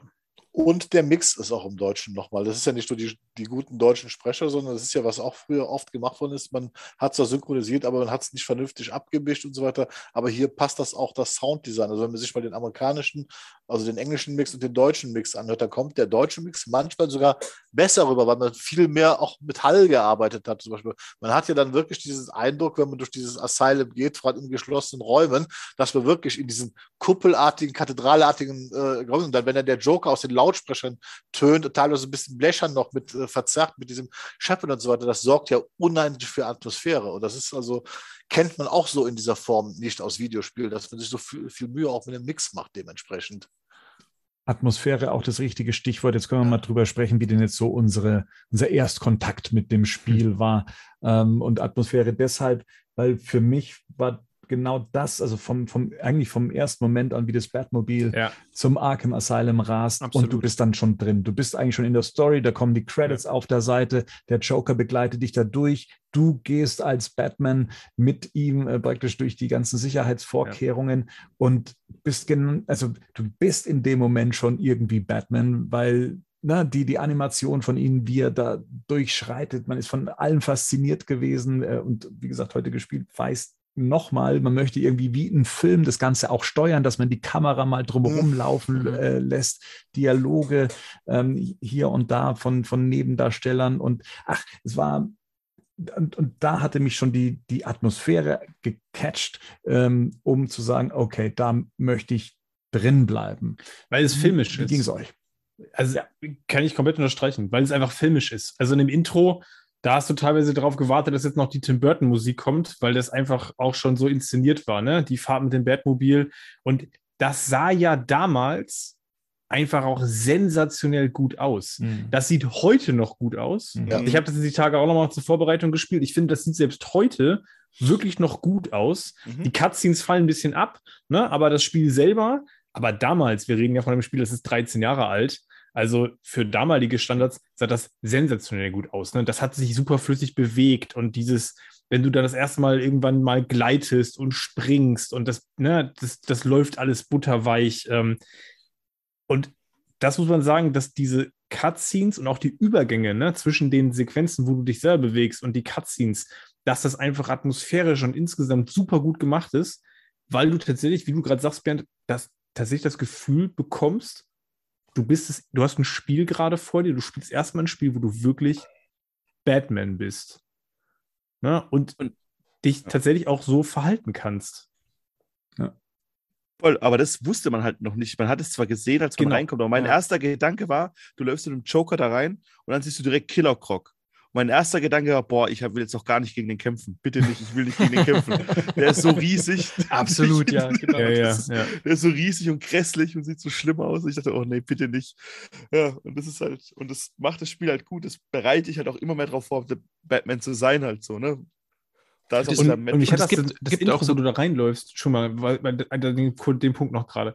Das, was, was, was, ähm, was Bernd gerade gesagt hat, so dieses, du läufst da durch, ne? Und du hast erstmal gar nichts zu tun. Also du machst ja erstmal nichts, ne? Du läufst einfach erstmal nur. Ich hatte ja vorhin gesagt, dass eines meiner Lieblingsspiele Half-Life ist. Und das hat Half-Life damals auch schon so gemacht. Du bist ja als Gordon Freeman damals in diese Forschungsstation einfach erstmal nur reingefahren. Also du warst ja im Prinzip aus der Ego-Perspektive einfach auf dem Weg zur Arbeit. Stimmt. Du hast ja erstmal nichts getan. Aber dir wurde die Spielewelt so präsentiert. Und das macht das Spiel hier auch einfach grandios, ne? Weil du erstmal läufst du nur von A nach B und kannst dich halt ein bisschen umgucken. Ne? Voll. Aber der Payoff, weil die Szene gibt es ja später nochmal. Ja, absolut. Und die, die, Ja. die, dieser Payoff, den du dadurch hast, Ja, was dann auch passiert, das ist einfach dann, das macht es dann auch so richtig grandios. Es ist da schon geil, aber denkst, okay, das hast du öfter mal, dass du irgendwie so ein bisschen Tutorial am Anfang hast oder du wirst erstmal in die Welt reingeschmissen. Aber der Payoff, den diese, gerade diese, ich glaube, zehn Minuten sind es ja fast, bis du Batmans überhaupt erstmal frei spielen kannst. Mhm. Das ist schon sehr, sehr gut. Das ist schon echt wirklich. Naja, vor allem der, der Payoff, das, das ist das, wo, wo es dann quasi der Joker wird, ne? Also wo du quasi als Joker reinläufst, das meinst du, oder? Genau, genau. Wo erstmal Ja. aber vor allem auch erstmal der Bildschirm ausgeht und kaputt ist. Und Genau. du erstmal denkst, Ja. okay, dein Spiel ist abgestürzt. Genau, wo die, wo die, ja, wo die gesagt haben, das ist, ähm, das ist gar nicht so einfach gewesen. Die haben geguckt, wie lange muss man das machen, damit quasi das Studio und Warner durchlassen, dass man das macht, damit der Spieler Ja. nicht denkt, es, es, es geht quasi kaputt und so. Dann haben sie irgendwie rausgefunden, zwei Jahre vorher hat das schon mal irgendjemand in einem Spiel gemacht, damit konnten sie dann quasi argumentieren.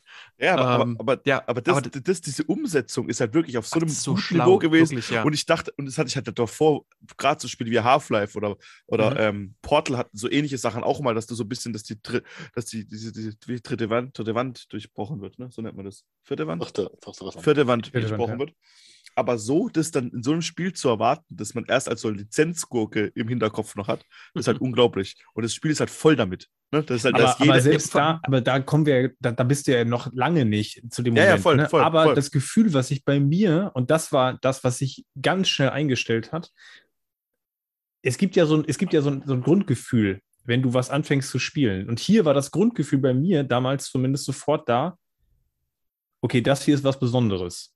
Also wie das aufgebaut war alles, ne? Also wie die Dialoge gestaltet waren. Wir haben jetzt ja gerade schon Sprecher, die ganze Einleitung, die ganze Inszenierung, dann fängt es an, wie das technisch umgesetzt ist. Und du hast sofort gemerkt, okay, das Ding hier ist auf jeden Fall keine Lizenzgurke. Und das ist nicht mal eben schnell hingemurkst. Ne? So, da, da ist auch Liebe zum Detail drin.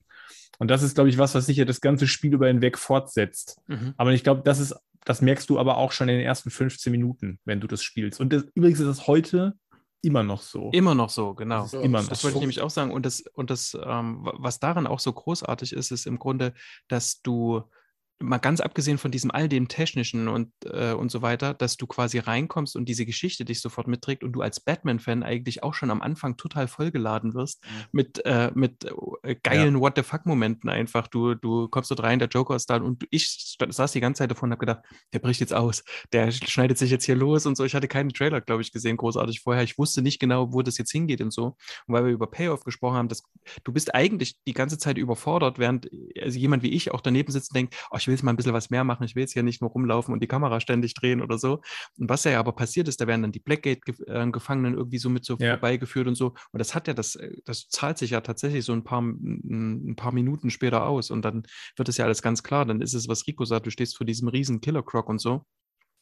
Und der erste, äh, und, und na, das ist nicht der erste, aber so der zweite, dritte geile Moment, den ich fand, ist äh, relativ ganz am Anfang, ist ja Sass. Ja. Ähm, Ja. Mhm. der diesen Typen ähm, ähm, festhält, Ja. wo du quasi das erste Mal in diese Jägerposition gehst oder Ja. quasi von oben auf den runterkleiden kannst und so. Und bevor der dort reingeht, sagt dieser, ähm, sagt der Wächter ähm, zu, zu Batman irgendwie, nein, wenn du da jetzt äh, irgendwie reingehst, wenn der dich sieht, dann wird er den anderen Wächter, den er als Geisel hat, umbringen oder so. Und dann sagt sehen. Batman, er wird mich nicht sehen. Und das ist einfach so ja, geil. Ja, ja. Aber, Und, Aber- ich, und ich saß jetzt wieder da und sitze davor und dachte, geil. Aber da Aber merkst das du ist halt- Dini. da merkst du halt ja, Dini. voll, du merkst voll, halt, voll. dass da, und das ist der Punkt. Du merkst halt, dass da Fans mit dran waren, ne? Und dass sie mit Dini halt einen ausgewiesenen Experten haben. Das atmet halt Batman ab Minute eins. voll. Und das, da passen die Dialoge, das ist alles stimmig, wie die Figur sich verhält, was der sagt. Ne? Und das, das meine ich ja mit dieser, mit diesem, dass, dass, dass da Fans dran waren, da ist Herzblut reingeflossen und das merkst du ab dem ersten Augenblick. Und, Ja, aber- und ja. für mich damals, ich weiß nicht, wie es euch geht, der sah halt auch einfach sensationell aus. Also nicht Ja. das Spiel, sondern auch Batman selber. Voll. Ne? Aber ich meine, das war ja auch ein spezieller Anzug, den er, den er da anhat, das Design. Und ich weiß, dass ich damals, weil Bernd gerade sagt, mit der Kamera drumrum, das ist nämlich das Ehrliche. Du fährst mit der Kamera erstmal ein paar Mal um Batman rum und guckst Stundenlang. auch, wie der aussieht. Ne? Also, was ist hier für ein Ja, Anzug? Wie sieht ja. der Gürtel aus? Wie Ja, ist dieser, absolut. und auch die Voll. Gesichtspartie und die Maske. Und das war alles irgendwie total stimmig vom Ja. Design insgesamt. Und es gibt Ja. auch sofort, sofort Konsequenzen. Das fand ich bei dem Victor Sass-Moment, was Marian sagte, äh, er wird mich nicht sehen. Und ja, das Spiel ist so darauf ausgelegt, dass du das eigentlich schnell schaffen kannst, alle auszuschalten. Aber es macht dir auch zum ersten Mal klar, wenn du da Scheiße baust, fängst du von vorne an. Also musst du es wieder neu machen, ja. Das, das Spiel, das bestraft dich, beziehungsweise das macht dir von Anfang an seine Spielmechaniken klar, vom Design her, dass auch so auch eine falsche Entscheidung oder wenn ich nicht gut spiele, dass es eine Konsequenz gibt, dementsprechend. Ja, ne? dass ich dann nochmal dran muss oder sonst was. Und das ist auch selten bei solchen Spielen. Oder, Wie, so wie Autofahren äh, Arkham Knight. aber, aber nur so, ja, voll, aber nur so, dass Batman das halt auch so ist in dem Spiel. Nur deswegen Ja. funktioniert es Ja. halt auch. Ne? Ja. Der Batman hat halt trotzdem ist halt, also der, der zweifelt ja in den allen drei oder vier Spielen nicht einmal an sich. So, ne? Es gibt Probleme, die, es gibt, es geht arg in seine Psyche rein, aber er weiß immer, okay, ich muss die Mission schaffen. So, das komplette Gegenteil zu dem Christian Bale Batman. Ja, aber tatsächlich, das ist, aber das ist so Batman einfach, ne? Der, Ja, voll. Genau, der Ey. läuft so durch und sagt, das ist jetzt hier, ich kenne mich hier aus, ich mache jetzt das, ich mache jetzt das, eins nach dem anderen, Oracle, du weißt Bescheid. Ja, das ist großartig.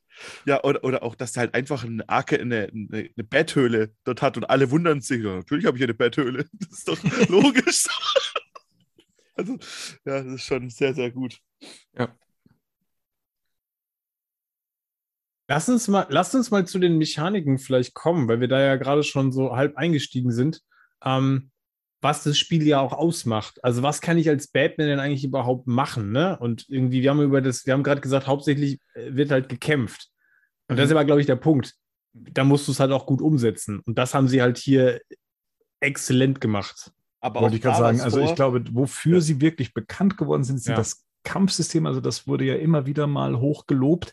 Jetzt für mich als jemand, der jetzt vorher nicht so viel mit Kampfsystemen zu tun hat, was zeichnet das Kampfsystem von Arkham Asylum denn so aus?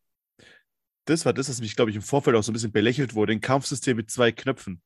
Ne? Ja. Im Endeffekt. Das war das, wo am Anfang so man gesagt hat, ach, äh, was, wie soll das funktionieren mit zwei Knöpfen? Und auch als ich das dann so gelesen habe, dachte ich, ja, mal gucken.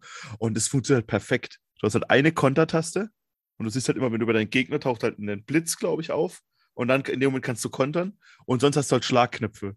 Und das hat sich halt wirklich über, und das entwickelt sich halt bis Arkham Knight, aber vor allem auch in Arkham Asylum entwickelt sich immer so weiter, dass du, wenn du das ein bisschen drauf hast, dann wirklich The Batman halt sein kannst. Ne? Du kannst halt dann irgendwie 50 Gegner gleichzeitig kaputt machen und ohne Im Schaden Free zu nehmen. Flow. Im Free Im Flow. Free, genau, im und, Free das Flow. ist der, und das ist der Punkt. Ich, Ja. kann es, ich kann es Free Flow nennen. Es muss dann nur noch fließen. Und Voll. das tut es halt hier. Und das ist halt wichtig, ne, dass die Mechanik auch entsprechend funktioniert. Und das tut es auch immer noch. Also das Ding, das, das haben sie ja nach und nach immer verfeinert. Ne? Das wurde, glaube ich, mit jedem Spiel ein Stückchen geschmeidiger gemacht und auch noch erweitert um, um weitere Aktionen. Aber hier, Voll. Als damals das erste Mal, als ich das das erste Mal gespielt habe und das erste Mal in so einem Kampf mit zwei, drei nur am Anfang war, auch wie er automatisch dann von Gegner zu Gegner ja auch springt, ne? wenn du in dem, Mhm. wenn du in dem Mhm. Flow-System bist. Das heißt, das ist ja von der Koordination relativ einfach zu lernen. Also das ist so ne, easy to learn, hard to master und das ist halt gutes Game Design. Also wenn du am Anfang drin bist, du kannst es benutzen. Ich muss ganz ehrlich zugeben, ich bin bis zum letzten Teil, bis Arkham Knight, ich bin kein großer Meister in dem System. Aber man kann es trotzdem so nutzen, Mhm. dass es Spaß macht. Ne? Ich bin jetzt nicht der, derjenige, der, der irgendwie Attacken mit, mit Faktor 54 einsammeln kann. Das ist nicht meins. Das kriege ich in der Regel nicht hin. Aber es macht trotzdem Spaß. Ne? Und es Mhm. macht auch beim x Mal Spaß, weil das ist ja zum Beispiel auch so ein Faktor. So oft, wie du in dem Spiel dich mit, dich mit, dich mit KI-Gegnern prügeln musst, kann das auch repetitiv sein irgendwann. Aber das System hat es tatsächlich geschafft, dass es auch am, dass das selbst am Ende des Spiels immer noch einen Fun-Faktor hat. Ne? Aber Und wisst ihr Spaß warum? macht. Aber wisst ihr warum? Du verrätst es uns jetzt. Weil es geplant war als ein Rhythmusspiel. Guitar Hero. Ja. Genau, Guitar Hero. Es sollte, Zeit, es, ne? Ja, es genau. sollte tatsächlich Musik kommen und es sollte ein Rhythmus-Action-Kampf sein und dann kommt Musik und dann musst du im Takt der Musik gegen den anderen kämpfen und dann kommen an der Seite quasi diese, was du drücken Noten, was du drücken, also Genau. Quick Und wenn die Kamera ja. umschaltet, dann kommt ein Ja, neuer okay. Typ und dann musst du in dem Takt wieder zuschlagen. Und ähm, das haben die so lange ausprobiert, bis die gemerkt haben, das funktioniert so nicht. Wir können Batman nicht auf Musik quasi gegen Leute kämpfen Doch, lassen. wenn es Adam West gewesen wäre, Ja, hätten wir es machen können. Das Ja, haben sie genau. auch überlegt. Die wollten eigentlich so ein Campy-DLC quasi mit reinmachen. Das haben sie dann gelassen, wo dann Buff Boom Bang kommt und so. Ja. Und ähm, Aber auch genau, die und Kamera. daraus haben die, und daraus Ja. haben die aber die Combo-Angriffe quasi Ja, okay. ge, ähm, äh, designt. Das ergibt aber, das ergibt total Sinn für mich, weil genauso fühlt sich auch an. weil es Ja. fühlt sich rhythmisch an. Dann, dann haben sie die Kamera unglaublich gut umgesetzt in diesen Mhm. Kämpfen. Also das ist irgend, das ist, bleibt trotzdem übersichtlich. Ne? Also die Kamera bewegt sich ja irgendwann auch nochmal von alleine zum Teil. Du bist ja nicht die ganze Zeit selber quasi am Drehen, auch bei den Kämpfen. Und das funktioniert, dass du als Spieler auch den Überblick trotzdem behalten kannst. Voll. Ja, das ist echt, das haben die echt super gemacht einfach. Und auch bis heute wird es ja noch kopiert. Allein daran merkt man, wie gut es ist, ne? Genau. Wollte Alle Assassin's, alle Assassin's Assassin's Creed, ne? Creed-Spiele, die Ja, genau. da danach rausgekommen sind, haben es kopiert. Ähm, die eigenen Spiele, Warners eigene Studio, das Mad Ja. Max-Spiel hat 1 zu 1 war 1 zu Ja, 1. das stimmt. Das war, das war tatsächlich eine, eine krasse 1 zu 1 Kopie. Und ich fand aber bei Assassin's Creed, die haben das nie so richtig erreicht, das Level. Ne? Nee. Also sie haben, sie sind da, Null. sie haben sich dahin bewegt, aber sie haben es nie so richtig gut äh, umsetzen können, wie es in den Arkham-Spielen war. Aber Schatten Ja. von Mordor, die haben es ganz gut gemacht. Ja, Ja, das hat andere Probleme. ja, Das stimmt. Ja. Am, am besten hat das eigentlich Insomniac mit den Spider-Man-Titel jetzt äh, wieder hinbekommen. Also Ja. die Ja. haben es wirklich am besten, sogar auch noch variiert, aber es gibt halt viele. Was ich immer schön fand, das ist nach jedem Free-Flow-Kampf, der letzte Gegner wurde immer mit einer schönen, spektakulären Zeit Ja. Ja, Ja, genau. da, dass man immer so dieses Gefühl hatte, Voll. ja, so jetzt habe ich aber auch wirklich äh, Boah, Alle musst mal den Daumen, gezeigt. den Daumen entspannen hier. Das tut aber weh. Das, das. Und es kamen immer Fledermäuse. Das macht zwar im Ja. Spiel überhaupt keinen Sinn, aber es war ein netter, aber das war ein schöner Effekt. Das war ein schöner Batman-Effekt. Ja. Ne? Also, wie gesagt, das hat im Spiel keinen Sinn. Das war völlig sinnfrei. Aber so dieses, genau, ich war fertig bekommen, ne? und es gab diese Fledermäuse nochmal. Und das sind ja so Kleinigkeiten, die halt auch wahnsinnig viel Atmosphäre äh, kreieren. Mhm. Ja. Auch die Sounds, ne? Der Sounddesign Ja. bei den Schlägen und ich, ich weiß nicht, ob es auch gerumbelt hat in dem Moment am, am Pad in dem Moment, aber das hat, das war knackig, ne? Du hast dann auch so Ja. gespürt, ah, okay, jetzt Ja. geht's von den einen in den anderen, dieses Rhythmusgefühl, was, Ja. was Marian da ja vorher auch meinte, ne? das- Das überträgt sich auf einen dann sofort.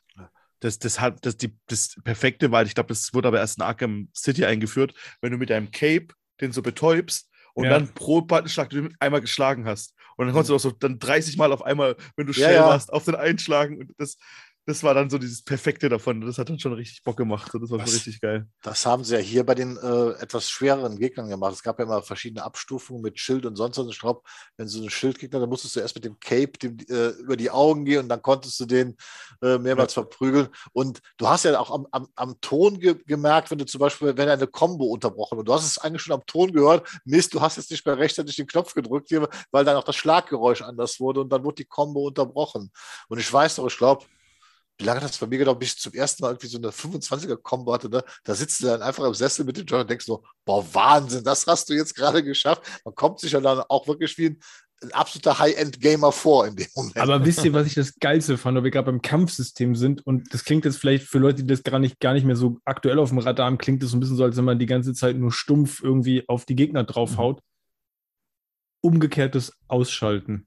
Ja, ja, Oh, das ja. ehrlich, Das war, das war, das war das Allergeilste einfach. Also Ja. oben auf eine von diesen Emporen, warten, bis der unter dir rumläuft, Y drücken, was Ja. ja. auf dem Kontur, dann kommt er nach unten, greift sie den und die Sequenz, Hm. die fand ich auch tatsächlich beim hundertsten Mal angucken immer noch cool. Ja, also ja, wie, er ja. Da, wie er da verkehrt rum runterkommt, sich den greift und den oben festbindet. Das war auch so Batman. Ja, aber so aber- richtig Batman. Ne? Und- Und das waren ja diese Stealth-Elemente, von denen wir schon, von denen wir schon hatten. Weil es ging ja irgendwann auch darum, dass du ja gar nicht mehr dich den Horden stellen konntest. Ne? Rico, du hast Nee. vorhin schon gesagt, die waren irgendwann bewaffnet, gepanzert, du komm, Mhm. musstest dir ja einen nach dem anderen greifen. ja. Und das war ja auch so diese Momente, wenn du dann auch die Jungs gehört hast, wie die geredet haben, ne? Wo ist Ja. der und so? Und die haben Angst gekriegt. Und du hast so richtig das Gefühl gehabt, okay, ha, ich bin hinter euch, ne? Ich greife mir jetzt einen nach dem anderen, greife ich mir von euch und wir kriegen noch mit irgendwie, wie, wie sich eure Angst weiter steigert. So, du warst einfach Batman. Das haben die, das haben die einfach mit dem Kampfsystem und allem, was da dran hing, einfach extrem gut umgesetzt. Aber geil daran war halt auch, dass der Joker dann immer über die Sprechanlage die noch beleidigt hat. Ja, ja, ja, ja, ja, Hier, ja, ja. Ihr müsst die Gargoyle- ihr müsst die Gargoyles kaputt schießen. Ja, Keine ja, Ahnung. genau. Ja. Aber das hat's dann auch. Ja. Ja, nee, aber da muss man jetzt mal auch erweitern. Du sagst gerade umgekehrtes Ausschalten. Dann hattest du das Gleiche noch, wenn du unten in diesen Gängen Ja. durch äh, im Boden, da kamst du aus diesem Boden ja. rausgeschossen. Genau. Und dann, und dann müssen wir, das ist der nächste Punkt, und das finde ich ist ganz wichtig für dieses Kampfsystem, Bat-Gadgets. Den Einsatz der Bat-Gadgets, weil du die ja später auch im Kampf wirklich kontrolliert und äh, explizit nutzen musst. Weil du hattest ja dieses Explosivgel, das ist, glaube ich, eines der ersten, weil du konntest dich ja dann hinter so einer Wand stellen, wenn die Gegner vorbeilaufen und im ja. richtigen Moment sprengen, dann waren die Gegner halt auch platt ne, und so weiter. All diese Sachen, also das ist, war einfach genial. Ich fand auch das Anschleichen von hinten, um dann jemanden auszuschalten, das ja, war für mich immer ein ja. Panikmoment. Funktioniert das jetzt? Ja, ja besonders du musst dann gleich stimmt. noch eine Ko Kombo drücken, so von wegen, dass der dann auch mit einem Schlag dann praktisch auch ausgeschaltet ist, weil sonst wird jemand anderes alarmiert und wie gesagt, dann sind die schon mit den Waffen unterwegs mhm. und ballern und zerstören dann auch noch die Gargoyles irgendwann, an die man sich dann noch dranhängen kann. Aber und ist dann eigentlich nur noch auf der Flucht. Aber auch da gibt der Joker ihnen später so Halsbänder, ne? Genau, ja, ja. ausgeschalten werden, dass sie anfangen zu piepsen und so. Ja, ja. Du auch später wieder ausschalten. Wollte ich gerade sagen, konnte man nicht später auch die, die Waffen deaktivieren? Das ging doch auch irgendwann, ne? Ging das, das aufrüsten, schon? Ja, genau. ne? Konntest du das, das, Ben Affleck äh, als Batman hat, weil ein Lagerhaus hochspringt. Ja, genau. Ja, die Waffen Aber du konntest immer nur eine gewisse Anzahl an Waffen deaktivieren. Ja, ja. ja genau. Ja. Das, diese, diese Jägersachen, die, die habe ich, hab ich viel mehr geliebt als dieses, als dieses übliche Kämpfen und so. Ich bin Total. sowieso eher so der Hitman-Spieler. Also, ja, ne? Und das, ja, voll. das lieb ich. Und da ist das, was Henning vorhin gesagt hat, da konnte ich auch mit der Kamera, das ging ja nicht immer auf allen, ähm, auf allen Gargoyles oder so, aber mit der Kamera immer um Batman rum, wie der jetzt gerade aussieht oder so. Ich weiß noch, dass ich halb ausgeflippt bin, ähm, als der das erste Mal so ein ähm, so ein Wandgitter mit der Hand abmacht. Mhm. Ja. ja. Also, also jetzt, jetzt, als ich es nochmal durchgespielt hatte, also Ende letzten Jahres war das so, da, da bin ich verrückt geworden, weil ich dachte, ja komm, Nervt. jetzt mach. Ne? Beim 17 Mal angucken. Genau, das denkst du, ja, ja, genau. aber am Anfang, das sieht so geil aus, wie das sich dann so die Muskeln so aus dem, aus, dem, aus dem Kostüm so rausdrücken und so, dann drückt er das so raus und du musst drücken und du denkst irgendwie, ich habe das gerade selber aus der Wand gerissen. Aber das, aber, ja, aber genau, diese ganzen Jägerelemente waren, das ist einfach nur geil. Auch was Bernd gerade sagte, dieses Anschleichen geduckt, ne? Und wenn der sich dreht, dann guckst du schnell, ob du doch in das Bodengitter reinkommst und ob du da rechts, also das war schon richtig, richtig, richtig geil irgendwie. Und, und man fängt an, sich was zu trauen. Ich fand das immer, wenn du so auf, ja. so, eine, auf so einen Gargoyle gesessen hast und dann hatten schon noch fünf, sechs Gegner, alle bewaffnet. Und dann hast du so überlegen, hm, du könntest ihn da unten jetzt mit dem Gleittritt ausschalten mhm. und dann mhm. sofort wieder da hochschwingen, ja, genau. weil, ja, weil, weil die dich ja auch dann entdecken und dann schießen, weißt du? Und dann hast du diesen Gleittritt gemacht und dann hörst du schon, wie der erste, da ist er, denkst, scheiße, jetzt fängt der schnell zu schießen, du warst ja relativ schnell tot, wenn du vom Kugel getroffen wirst, ne? Und dann so panikartig R1 die Taste drücken, ne? um wieder hochzuschwingen auf den nächsten Gargoyle, wenn du einen ausgeschaltet schon hast. Geil. Und das, ja, ja. und das Gleiten, das sah auch, ja. das sah auch richtig grandios aus. Also das waren ja auch so Batman, so kleine Batman-Momente, die du immer wieder halt selber her herstellen konntest, ne? Also Gleittritt und auch wenn du da irgendwie zwischendurch von Empore zu Empore auch mal gleit oder von, ne, über, über Abgründe gleiten musstest, mhm. also das haben die einfach auch super gut umgesetzt, weil sich das auch da auch wieder, auch das, die sich alles so unfassbar flüssig spielen. Mhm. Ne? Ja, und, und, ja, und, da kommen wir auch zur urbanen Legende von dem, von dem Cape, ne? dass, da, dass da einer zwei Jahre lang dran gesessen hat, ein einziger Mitarbeiter nur fürs Cape. 700 Animationen und Sounds irgendwie da zusammengefügt ja. für, für dieses Cape. Das ist schon, und das sieht, das ist, das ist das, wert ja, gewesen. Das hat, sich, das hat sich auch gelohnt. Jede Sekunde, aber, ja. Ja, voll. Und über alle Sachen, die wir jetzt geredet haben, hätte schon ein gutes Batman-Spiel rausgemacht. Und dann packen die trotzdem noch einen Detektivmodus rein. Absolut, ja. Genau. Das ist, das, das Nächste. Ja, Aber ja. dann hätte ich ja nicht gewusst, dass der über mich sonst drüber läuft nee, nee, aber, aber so, ne? Aber das, und dann ist es ja, einfach auch noch drin. Dann hast du noch, dann, dann hast du noch dein, dein, dein, bei Splinter Cell hast du es, glaube ich, das erste Mal so richtig gehabt in ja. dem Spiel, dass du diesen Schwarz-Weiß oder diesen, diesen Nacht Nachtmodus. Ja, ne? genau. Und, und da ist halt noch angereichert mit so Informationen halt und so, ne? Und, und da kannst du halt einfach, ich glaube, du musst, in dem Spiel ist es noch ein bisschen rudimentärer als in den mhm. späteren, aber da musst du dann so Blut, glaube ich, musst du ganz oft verfolgen durchs Arkham ja, Asylum und so. Und genau. oder kriegst du dann irgendwelche Sachen mitgeteilt oder musst du auch mal, glaube ich, einen Tatort so ein bisschen angucken, oder? Ist es da auch schon? Ja, wo du auch dann so den Spuren zum Beispiel von, von, mhm. von der Zigarre genau. von äh, ja. Mhm. Gordon nachgehst. Stimmt, oder genau, genau, ja. genau. Ja, genau, genau, ähm, so da, Sachen halt. Da hat der eine Produzent gesagt, dass äh, diesen Detektivmod, den hätten die größtenteils aus Hasch genommen, weil das am Anfang ganz viel so Forensikzeug in Hasch war. Und ich kann mich, das, konnte mich dann nicht dran erinnern kann ich mich gerade auch nicht erinnern. Allerdings, was ich so abgespeichert habe, war, dass der Detektivmodus ab einem bestimmten Moment im Spiel sehr omnipräsent war. Also, dass man dann die, die tolle Grafik, die dieses Spiel hat, eigentlich nur noch im Blau gesehen hat die meiste Zeit, weil man nur noch im Detektivmodus durch die Gegend gelaufen ist. Das fand ich musstest schon, du. Ja, genau, musstest ja, du auch. Du warst darauf ja, angewiesen, ne? weil du die Gegner sonst nicht auch gar nicht immer gesehen hast. Und du wusstest ja auch, du konntest ja, das ist ja eigentlich auch vom Game Design her sehr clever, weil du ja bei vielen Stellen ich im normalen Modus ja auch gar nicht gesehen hast, wo kommst du jetzt eigentlich hoch und wo kommst denn du weiter? Also das hast du ja auch immer durch den Detektivmodus ja nur gesehen, weil das dann ja entsprechend eingefärbt war, ne? dass du gesehen hast, da die Gargoyles und da ist eine Luke und da ist ein, Licht ein Luftschacht, wo ich durch kann. Sonst hättest du an manchen Stellen ja überhaupt nicht gewusst, wie du weitergehen kannst. Aber das stimmt schon. Theoretisch kann ich natürlich das ganze Spiel im Detektivmodus durchspielen. Mhm. Dann sehe ich ja. nicht viel von der normalen Grafik. Das, das war ja auch einer der größten Kritikpunkte bei den ganzen Spielekritikern später war, dass, dass wir immer gesagt haben, dass der Detektivmodus zu omnipräsent und vor allen Dingen das Spiel zu einfach machen würde, weil du halt alle Gegner dann sehen konntest und, und sonst so. Das Noch zweite klar. Das zweite konnte ich nie sagen. Also ich finde, er ist omnipräsent, aber dass er das Spiel einfacher gemacht hat, nee, glaube ich. Aber es gab da auch später Dinger, äh, Gegner, die das gestört haben. Das ist, ja, ja. Das, ja, ja. Ne, die haben dann so diese Antennen, dann hast du halt gar nichts gesehen, dann konntest du mich nicht benutzen und so. Das heißt, ja, es ist halt wirklich über dieses, wie so TikTok, äh, wie so ähm, Stereoscheinpapier, ist es immer ein bisschen weitergegangen. So, ne? Der Joker hat die wieder neu ausgerüstet. Und was auch ein großes Element war, was mich immer triggert bei so Spielen. Ähm, jeder Raum hat ja Rid äh, Riddler, Riddler Rachel gehabt. Ja, Riddler. ja, Trophäen, ja, genau. Ja. Und in dem Spiel fand ich es noch relativ smart. Ne? Weil in dem Spiel, weil da, da war es noch ja. nicht so viel und das war wirklich eher so, da war es wirklich noch ein Easter Egg Hunt so. Ne? Mhm. Da war es wirklich, also bei Arkham Knight war das ja total Quatsch, das habe ich nicht mehr mitgemacht. Aber da war es halt wirklich cool, weil die Ritter-Trophäen, da gab es schon ein paar, aber du hast halt immer wieder mal, da gibt es diesen einen Raum, in dem man entlangläuft, da, wenn man zurückläuft, ist dann diese erste Scarecrow-Sequenz, glaube ich. Mhm. Ja. Und da sieht man dann, glaube ich, einen Pinguin, seinen, ähm, seinen Hut und Catwomans mhm. ähm, Augendinger da, äh, hier, Goggles ja. da in einem Ding. Und ich glaube, da ist es dann wirklich so eine, glaube ich, sogar eine mit Tim Burton-Referenz. Da, da musst du scannen, ne? Das sind die Dinge, genau, die du genau, scannen genau, musst, genau. quasi, um sie zu entdecken. Oder, genau. Mhm. Oder Banes Teddybär ist, glaube ich, auch irgendwo ja. versteckt und so Sachen. Das, und das ist halt auch noch, das haben die auch noch dazu gemacht, zu ja. den ganzen anderen geilen Sachen. Hast du einfach noch den Riddler sinnvoll eingebaut. Ja, Für genau, also die Trophäen, die du einsammeln kannst, genau, die überall rumstehen, ne? Die Frage Genau, genau, genau.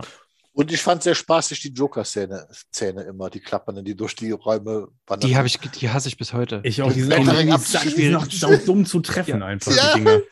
Ich aber, aber Gerd, weil du gerade nochmal sagtest, man hat sich auch immer mehr getraut, da, da habe ich gerade dran erinnert, was wir auch noch haben, war ja quasi ein Entwicklungssystem. Also ja. wir haben ja auch noch Erfahrungspunkte genau. gesammelt, ne, mit denen wir quasi uns, uns irgendwie upgraden konnten. Mhm. Also da ist ja unfassbar viel drin auch in dem Spiel.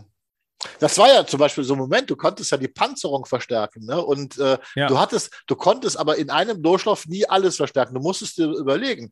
Und bei mir war das zum Beispiel so, ich habe dann später gedacht, so, weil ich hatte manchmal echt Probleme mit diesen Gegnern, die halt auf dich geschossen haben. Ne? Da bin ich oft manchmal, weil ich halt zu waghalsig war. Ne? Aber das konntest du halt relativ gut ausgleichen, wenn du deine Panzerung ganz verstärkt hast und dafür andere Aspekte vernachlässigt hast. Weil da konntest du auch schon mal in so drei Leute reinspringen und die nacheinander ausschalten, obwohl auf dich geschossen, du warst nicht sofort tot. Tot. Und das war in allem lang, du konntest deine Betterang-Fähigkeiten ver, äh, äh, verbessern. Äh, generell konntest du noch ein paar mehr Moves lernen, also die, äh, bestimmte Tasten kommen müssen und so weiter. Das war ja alles äh, ja. da drin und das machte ja auch dementsprechend Spaß. Also das Einzige, was ich glaube ich wirklich nie gemacht habe, war diese Betterang-Entwicklungen. Äh, da weiß ich, nicht, weiß ich nicht, was die im Spiel gebracht haben. Also ich, ich, weiß heute noch. Die sind, die sind geil. Ja, ich weiß heute noch, das war auch ein Asylum, oder? Es gab ein eine, eine Sequenz, ich weiß nicht, ob das ein Rätsel gerade war oder, oder ob das zu dem, zu dem normalen Storyverlauf gehörte, wo du den Batarang fernsteuern musst. Also ja. du musstest den selber steuern, ja, durch genau. so eine Öffnung den durchzusteuern. Ja. Und Freunde, das Gas, da, wo das Gas weg das war, das war mein Batmobil-Moment. Ich weiß nicht, wie ich beim ersten Durchlauf, wie oft ich da dran gesessen habe, weil da war auch die Steuerung noch invertiert. Die richtig invertiert. Genau. Boah, und ich bin mit dem Ding wahnsinnig geworden, weil ich das Ding immer wieder nicht durch diese, das, nicht durch diese Öffnung manövriert bekommen habe. Ich bin ja fast verrückt geworden. Und du, musstest ja, und du musstest ja noch den kleinen Schalter dahinter Ja, ja, ja, genau. Das war, also, genau. Hab, die Öffnung war ja ne, die erste Hürde. Der damit das Gas, dann noch. Damit das Gas weggelassen wird, ja. genau. Ja, aber auch da wird ja nicht gleich erklärt, weil du kannst es schneller langsamer machen, glaube ich. Richtig. Und das habe ich erst ganz spät erst kapiert, dass du die ja. Steuerung und dass du langsamer machen kannst, nicht nur schneller. Und dann, ja, das stimmt. 13, haben, 13 Jahre her. Daran erinnere ich mich noch, als ob es gestern gewesen wäre, wie ich dann gesagt habe, so scheiße, ich muss das schaffen, ich muss, komme hier sonst nicht ich, weiter. Ich habe die auch gehasst, ich, ich habe die auch, auch gehasst, diese, diese Stelle, weil du musstest die ja schaffen, dann ja. kamst ja wirklich nicht weiter, weil sonst bist du ja im Game hängen geblieben. Aber ja. das weiß ich auch noch. Und das ist ja später auch, das wurde ja auch nochmal gesteigert. Das war ja nicht, das war ja die erste nur. Das kam ja später, danach kamen ja noch Rätsel dazu, wo das noch kommt. Da musstest du sogar zwei Schalter ausschalten hintereinander.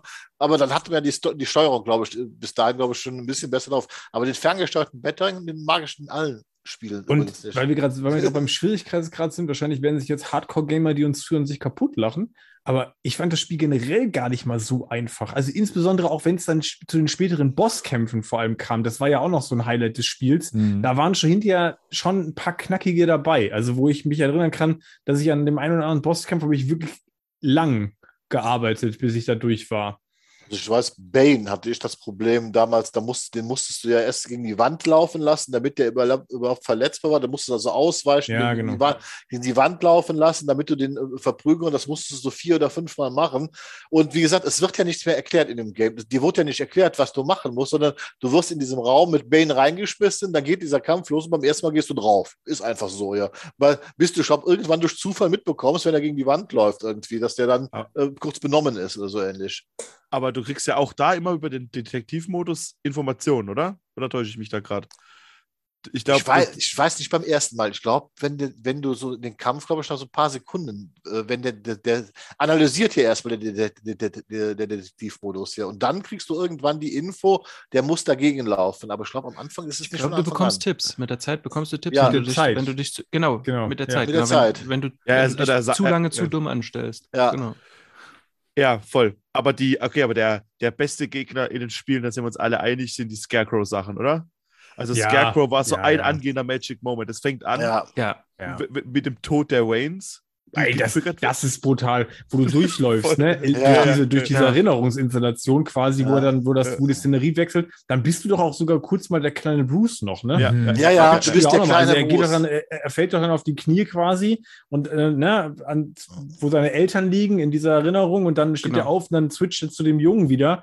Äh, brutal. Also Nee, und auch, das- wo du, Doch. Ja, und nee, ja, aber das ist, glaube ich, so, du, du, der sitzt dort auf den Knien und das dauert, glaube ich, ewig. Ich glaube, das ist doch so, dass man sich dann plötzlich selber bewegen kann. Ist das nicht so ab der Stelle? ja, ja, irgendwie? genau, das, Ah, meine ich- genau. das meine ich ja. ich- Und dann bist du der, dann bist du Bruce quasi, der Ja, Kleine. genau. Und dann ja, und ich bewegst du dich saß aber da und habe gedacht, ja, weil du nicht gemerkt hast, wo denn jetzt die Cutscene so, vorbei ist. ja, oder genau, So. Und ja. ich dann gedacht habe, ja, wann steht er denn auf? Das, das ist ja das Gute. Das Ja, sind ja. eigentlich keine Cutscenes. Ne? Das sind Genau. ja wirklich eigentlich als und auch oder auch wenn er dann, ähm, ich meine, die, diese, diese Springeinlagen, wo dann tatsächlich gegen Scarecrow kämpft, die sind Das, wo das ein Sidescroller auch wird, ne? Das Ja, ist ja. doch, da Genau, wechselt dann auch genau. der Modus Ja, quasi, wo das von der ja. Seite, ne? Ja, Ja. genau. er Ja. leuchtet mit einem Bat-Signal immer auf die, nee, du Ja, musst ja, Bat-Signal ja, ja, auf ihn genau. leuchten. Ja, ja, ja, genau. Du musst zum Bat-Signal kommen, auf ihn leuchten. ja. Äh, aber auch das, wo du dann in dem Leichending da bist und du suchst, glaube ich, irgendeine andere Leiche und auf einmal sind es deine Eltern, die mit dir reden, Ja. mit so ja, ganz blauen, ja. weißen Augen und so. Ja. Oh Gott, Ja. der Arme. Und ja, und, und dann halt auch natürlich das, was wir vorhin schon kurz hatten, dass dann auf einmal du denkst, okay, dann, deine Playstation ist abgeschmiert und Mhm. dann kommt halt das andere. So, ne? Und das, das ist schon so das, wo ich sagen muss, okay, krass, damit hätte ich nicht gerechnet. Aber das, aber das gibt im Spiel auch und das gibt im Spiel genau dieses Maß auch an Melancholie, Mhm. die es halt für, für Batman benötigt, ne? Und das in einem, in Voll. einem derart guten, gut gemachten visuellen Gewand, dass Mhm. das auch heute immer noch packend ist, wenn man sich Ja, das anguckt. Also das kann man sich ja auch als Video noch angucken, ne? Bei Ja, YouTube gibt es ja diese ganzen Cutscenes, also das ist, das ist Wahnsinn. Und damals, ich kann mich erinnern, das waren im- beim Spielen selber waren das so richtige Aha-Momente, ne? Wenn Ja, dann plötzlich voll. die Perspektive switchen, ein bisschen diesem Sidescroll-Element. Das ist doch, am Anfang fängt das doch so an, wo du auch durch, da, gehst du auf irgend so, also das ist so flurartig, Genau. auf irgendwen zuläufst und der, und du, der Raum schwankt die ganze Zeit, ne? Und du musst die Mhm, ganze ja. Zeit gegensteuern quasi. Ja, Wind auch, glaube ich. Ja, Ja, Wind, ja, genau. Also ja. du hast auf jeden Fall die ganze Zeit so einen Widerstand, gegen den du anlaufen musst und so. Also die haben sich Und da schon Mal, extrem Mühe gegeben, auch da so unterschiedliche Sachen mit einzubauen. Das ist schon echt ziemlich cool. Und Ist für mich auch halt- typisch Paul Dini, finde ich. Also, das, Mhm. das so, äh, Ja. gerade Mhm. solche Momente, Ja. äh, mich erinnert das so an die Animated Series. Da gab es ja auch, die, da haben sie mal versucht, diesen Moment, wie die Waynes ermordet äh, wurden, Mhm. darzustellen, ohne Mhm. es konkret zu zeigen. Und da haben sie ja auch den künstlerischen Weg dann gewählt, dass mit dieser, äh, was war das, eine Brücke, äh, die sich dann in den, in den ähm, Pistolenlauf Ja, verwandelt genau. hat Ja. ähm, um das dann eben äh, zu, zu symbolisieren und von der einen Szene in die, in die nächste Sequenz dann eben zu führen. Und da hat mich das auch schon so dran erinnert, wo ich mir gedacht, das ist so, so eine typische Houdini-Version, ähm, das, das Ja. sowas umzusetzen auf eine Stimmt. kreative Art und Weise, die dich dann auch so mitnimmt. Voll, aber auch vom Game Design, ne? Man hätte das auch Ja. als als Cutscene machen können, aber man macht es halt nicht, sondern du baust es halt so ein, dass du es halt tatsächlich selber spielen kannst, ne? Ja. Dass es begehbar ist und das, das ist halt stark. Ja. Dann, dass du auch denkst, Gordon ist jetzt tot. Mhm, Ja, genau. das stimmt. Ja. Also jetzt auch wieder beim Wiederspielen dachte ich dann, was, wieso, wieso ist denn der jetzt tot? Das macht doch gar keinen Sinn. Ne? Also du weißt ja, dass der später noch lebt und dann läufst du da so durch und dann fängt erst so dieser Wind an oder du merkst irgendwie, Ja. okay, nee, jetzt mit meinen Eltern, das stimmt jetzt irgendwie nicht, ne? Genau. Aber was ja auch Ah. ge- genial ist, das kommt, passiert ja dreimal und das steigert Genau. sich ja noch, noch jedes Mal. Und das ist ja auch was, man dann wieder sagen muss, weißt du, das ist nicht nur, dass, dass die, die Mechanik sich ändert, dass wiederholt wird, sondern dieser Albtraum steigert sich ja von Sequenz zu Sequenz und der wird ja immer schlimmer eigentlich, ne, bis er ihn dann endlich durchbricht. Und das ist ja auch wieder so ganz, ganz klassisch auch so ein Batman-Moment, ne, den man auch so kennt, äh, wenn er sich von seinen Dämonen befreit quasi, ne, die er, die er hat. Das, Aber vor allem, er, er rafft die ganze Zeit so, ne? Er ist Mhm. nicht einmal so da verstört, sondern sagt, hey, äh, ich weiß, ist Alfred oder Oracle sein Ansprechpartner? Das weiß ich gar nicht. Oracle. Oracle. Oracle, genau. Und er sagt die ganze Zeit, hey, ich bin mit dem und dem, ich brauche ein Gegengift und so. Ne? Er ist direkt danach, er ist nicht so, dass er, also vor allem als er seine Eltern sieht, das ist immer noch Batman, sein größtes Ja. Trauma. Da Mhm. hätte man es auch nachvollziehen können, wenn er mal vielleicht nicht, aber er, er bleibt komplett souverän. So, er sagt, Oracle, ich brauche ein Gegengift. Ich habe das, äh, Joker- ich hab das Gas vom Scarecrow bekommen. Auf Aber geht's. dort, dort sammelt er auch so viel Kraft, dass er quasi am Ende, als ihm Joker das, das, das Titan-Zeug reinrammelt, einfach ähm, am Bitte? Ende da sitzt und, das, und einfach widersteht. Er, er, genau, er, er, er widersteht und dann Mhm. spritzt er sich das Gegengift halt, statt um Joker zu geben. Das stimmt. Da muss man auch dafür sagen, dass, äh, dass bei einer, bei einer Firma, die nicht Pandemic heißt, so viel ums Impfen geht in diesem Spiel. Das, ist, ähm, ne, das, das bemerkt man auch erst jetzt quasi. Und ich, und, und ich fand das Design von Scarecrow einfach diese Sequenzen mit diesen äh, Nadeln und so weiter, mit diesem giftgrünen Zeug, was in, in, in diesen Injektionsnadeln ist, das war schon, das war schon, das war schon genial. Das war absolut genial gemacht. Wo du gerade Design ansprichst, lach, lasst uns darüber vielleicht mal Mhm. kurz sprechen. Mhm. So generell Look and Feel von dem Spiel, wie empfindet ihr das? Also ähm, geht ihr da mit jeder Designentscheidung konform oder sagt ihr, hm, das eine ist großartig, aber äh, hier und da missfällt es mir dann doch? Im Figurendesign jetzt erstmal, oder? Mhm. Es fällt ja schon auf, also wenn ich da mal vielleicht was vorgebe, ähm, also das sind ja schon richtige Bulky-Figuren, mit denen Ja. man es ja, Ja. durchwegs zu tun hat. Ne? Da ist ja kaum eine Figur, äh, die, die nicht irgendwie äh, vorher noch äh, in der Muckibude war. Große Joker. Ähm, Auch der Ja. Joker, ja. und äh, teilweise finde ich, dass ein paar Figuren so ein bisschen überdesignt sind, also so etwas zu viel des Guten, ähm, sich überall an Details ausgedacht wurde. Ähm, wie wie ging es da euch? Also bei Batman geht es mir auch so, was du gerade angedeutet hast. Also das ist schon eigentlich fast drüber in, in manchen Szenen, ne? Also das ist schon, schon so bulky. Also der hat ja Arme wie Beine. Das ist ja, das ist ja, das sieht ja so krass aus, ne? Aber damit kann ich in, in der meisten Zeit irgendwie noch leben, weil, weil der Anzug halt auch sehr nach Rüstung aussieht, ne? Also von daher oder nach Panzer aussieht.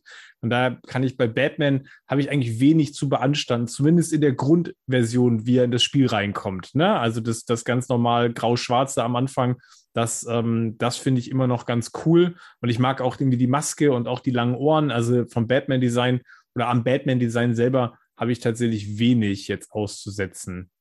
Dazu ergänzend, ich hätte mir hier allerdings gut weiße Augen vorstellen können. Ich bin sonst wirklich ein großer Fan Ja. von Augendarstellung, aber hier hätte ich es den durchgehen lassen. Die hast du, wenn du in den Detektivmodus gehst. Dann hat er die weißen Augen. Mhm. Das stimmt, ja. Ah. Vor allem, wenn, äh, weil ähm, Henning am Anfang sagte, dass ja das Design heute noch gut aussieht, quasi auf, der, auf den alten Konsolen und so, Mhm. aber die Augen nicht. Also wo der da manchmal so hinstarrt und äh, das, da wird es einem ganz schlecht. Also die Augen scheinen die irgendwie extra animiert zu haben oder eben. Ja, nicht. da, das liegt aber an dem, äh, wahrscheinlich an dem Remaster, was du Oh. ge- gesehen Nee, hast. nee, nee, nee, nee, nee. Ich rede, also ich rede jetzt hier nicht von diesem, ähm, wie, wie heißt das Remaster? Return to Arkham. Return Tag. Weil das ist äh, besser. Ich wollte nämlich sagen, wie toll mir das damals schon gefallen hat, dass es geregnet hat, aber das stimmt überhaupt nicht. Das ist erst, haben die erst in dem Remaster quasi nachgemacht, zumindest jetzt in der neuesten Version. Das ähm, sieht ganz cool aus.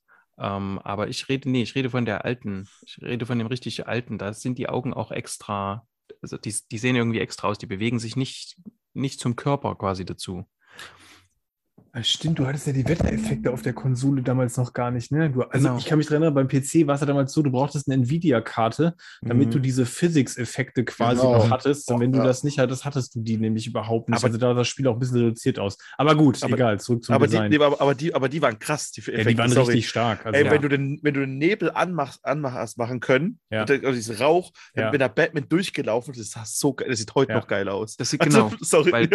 Weil jetzt nämlich das Remastered auf der PS4, so wie das jetzt ist mit diesen ganzen ähm, Upgrades, die dann noch mit dazugekommen sind, finde ich das nämlich super. Und wie gesagt, immer wenn der quasi draußen ist, regnet es ja fast die ganze Zeit. Aber, aber interessanterweise fehlen da auch die, trotzdem die Physics-Elemente. das hat man nämlich auch bei dem Remaster nicht gemacht. Das ist also Okay. kein, kein volumetrischer Nebel drin, kein gar nichts. Das war ja das Enttäuschende, wie das Remaster damals rauskam.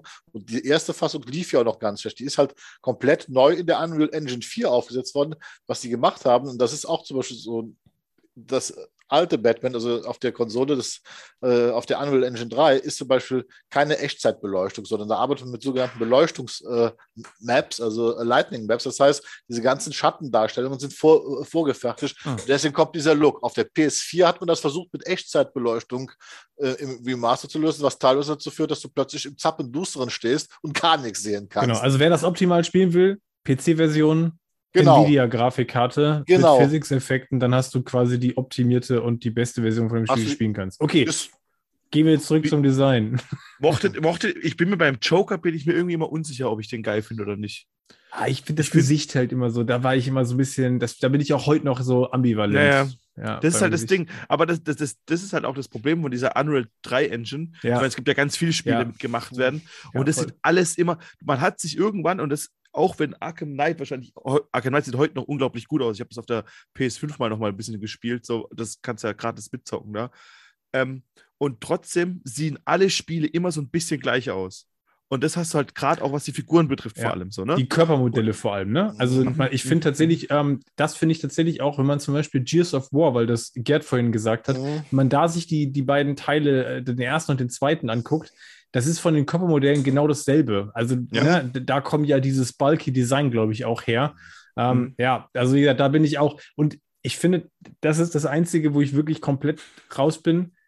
Ich finde, dass fast alle oder eigentlich alle weiblichen Figuren, und das zieht sich dann durch die Nachfolgeteile auch noch, sind halt schon brutal übersexualisiert. Also Ja, das ist halt was? spätestens auch bei Catwoman. Das ist ja gut. Also ich finde das tatsächlich ein Punkt, wo ich sage, das braucht es eigentlich nicht. Und es erfüllt so ein bisschen jedes mögliche Klischee, was es halt zu Computerspielen ne? und irgendwie Computerspielern Comic, gibt. Comicfigurinnen. Ja, das stimmt, aber in einem extremen Maße, finde ich. Also bei, bei den Arkham-Spielen ist das schon sehr extrem, finde ich. Das Es ist aber auch- Als, als hätte es Rob Liefeld ge Ja. ja, gezeichnet. genau. Ja, Aber genau. auch das, auch, auch, da, auch das ist bei Gears of War genauso. Und ich glaube, ich habe das mal gelesen, ich glaube, das liegt daran, dass die Unreal Engine bestimmte äh, Figuren äh, als quasi als Template zur Verfügung stellt, sodass die Designer die nur anpassen müssen, was dann auch erklären würde, warum sich viele dieser Unreal Engine 3 Spiele oft gerade im Fi- Figurendesign so ähnlich sehen. Also das, dieses Bulky-Design, du hast auch immer diesen merkwürdigen, ich sag mal immer Plastiklook. Die haben alle so, so, einen komischen Glanz auf, der- äh, äh, auf der Haut und so weiter. Das ist so, so ein Reflection-Effekt, der da so standardmäßig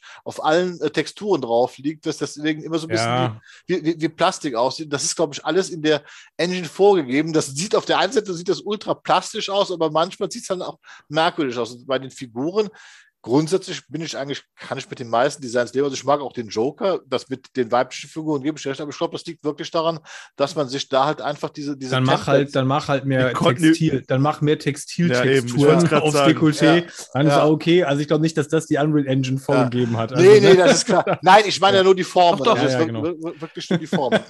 Aber wo wir bei den, wo wir bei den weiblichen Figuren sind, ähm, hier ist doch das erste Mal, oder? Dass ähm, Harley Quinn irgendwie anders aussieht als in diesem Harlequin-Kostüm, oder? ja, Ja, Ja. das ist Und ich- ein sehr eigenes Design. Ja. Und das wird ja dann, ich meine, hier ist ja, Ja, jetzt ist quasi die nur, Krankenschwester. hier sind nur die Krankenschwester. Hm. ähm, aber die- dann, das, das, das löst sich ja dann quasi über die weiteren Spiele auf und so. Ich glaube, die haben das von den Spielen übernommen, dann auch in die Comics und ähm, dann auch für, für Margot Robbie und so. Kann das sein? das Ich glaube, vorher gab es das nicht. Also vorher war die halt in diesem Harlequin-Kostüm. Und die erzählen zu der ja hier diese Metcalf-Geschichte nochmal komplett nach.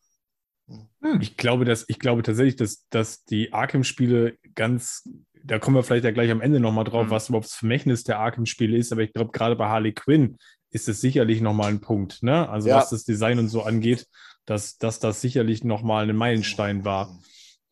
Ja, die ist, ja, die ist mir hier auch nochmal äh, mehr ans Herz gewachsen als vorher. Ja. Tatsächlich war die ja vorher tatsächlich eher so eine nervige, so ein nerviges äh, Anhängsel, ne? Hier Wer für nimmt mich gar nicht geht- ernst. Wer für mich gar nicht geht vom Design, das wirklich das einzige Bane ist für mich halt ein Bane, richtiger. Totalausfall. Ja. Also das finde ich halt so, ich, da bin ich auch heute immer noch, wenn ich dem Spiel da begegne, nee, das, da werde ich Aber auch nicht ist- mehr mit warm.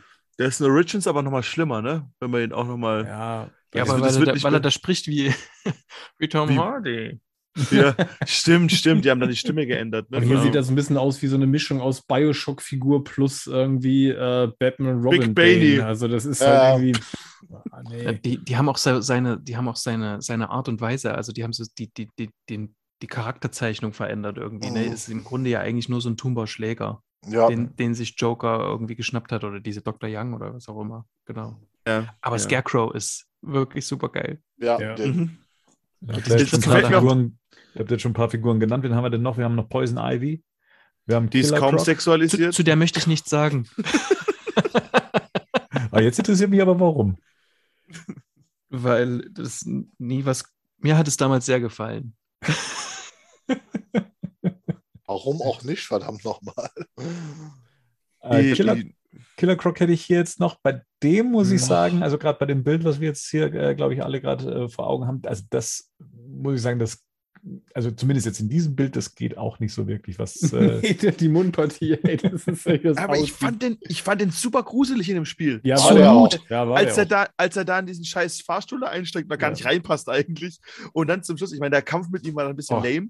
Nee, Tatsächlich? fand ich überhaupt Nee, nicht. Da habe ich, da hab ich Blut und Wasser ihm, geschwitzt. Da, ich, da bin ich tausendmal gestorben und ich hatte Ja. vor allem, vor allem bin ich nur gestorben, weil ich Todesangst vor dem hatte und Ja, dann das- auch immer, das- das immer halt, dumme, du hast Fehler, Angst vor ihm. dumme Fehler Ja. gemacht habe. Genau. Das ist dann, also nur um es kurz zu erklären, man ist in der Kanalisation, muss, glaube ich, so Mhm. Pflanzen Mhm. irgendwie Ja, ernten oder sowas. ja, genau. Und springt dann über so Floße und, und Killer Croc rennt dann immer hinter ihm her und du musst dann schnell ja, ja. boah. Und man weiß am Anfang nicht wie und dann, Ja. dann reißt er einmal von der einen Seite mit rein und Ja. dann von der anderen. Und ich bin da wirklich, also das war, da hatte ich Schweißausbrüche. Du musstest dir das merken. Jedes Mal, wenn du die Sequenz einfach musstest du dir merken, dann kommt, jetzt kommt er von links, dann kommt er von hinten, dann kommt er von rechts. Nee, Guck, Da- nee, da schon gab's- erledigt. da gab's Gerd, die- Gerd hat den Plan. Gut, da gab's, alles klar. das, nee, das, aber Gerd hat recht, da gab es Ja, Signale weiß. quasi. Da, so, okay, sorry, da gab es Signale quasi dafür. Aber fairerweise Wollte ich nur er gerade sagen, du sagst so, boah, ich habe ich hab da geschwitzt, ich hatte Angst und dann geht so, ja, du musst es dir halt nur merken.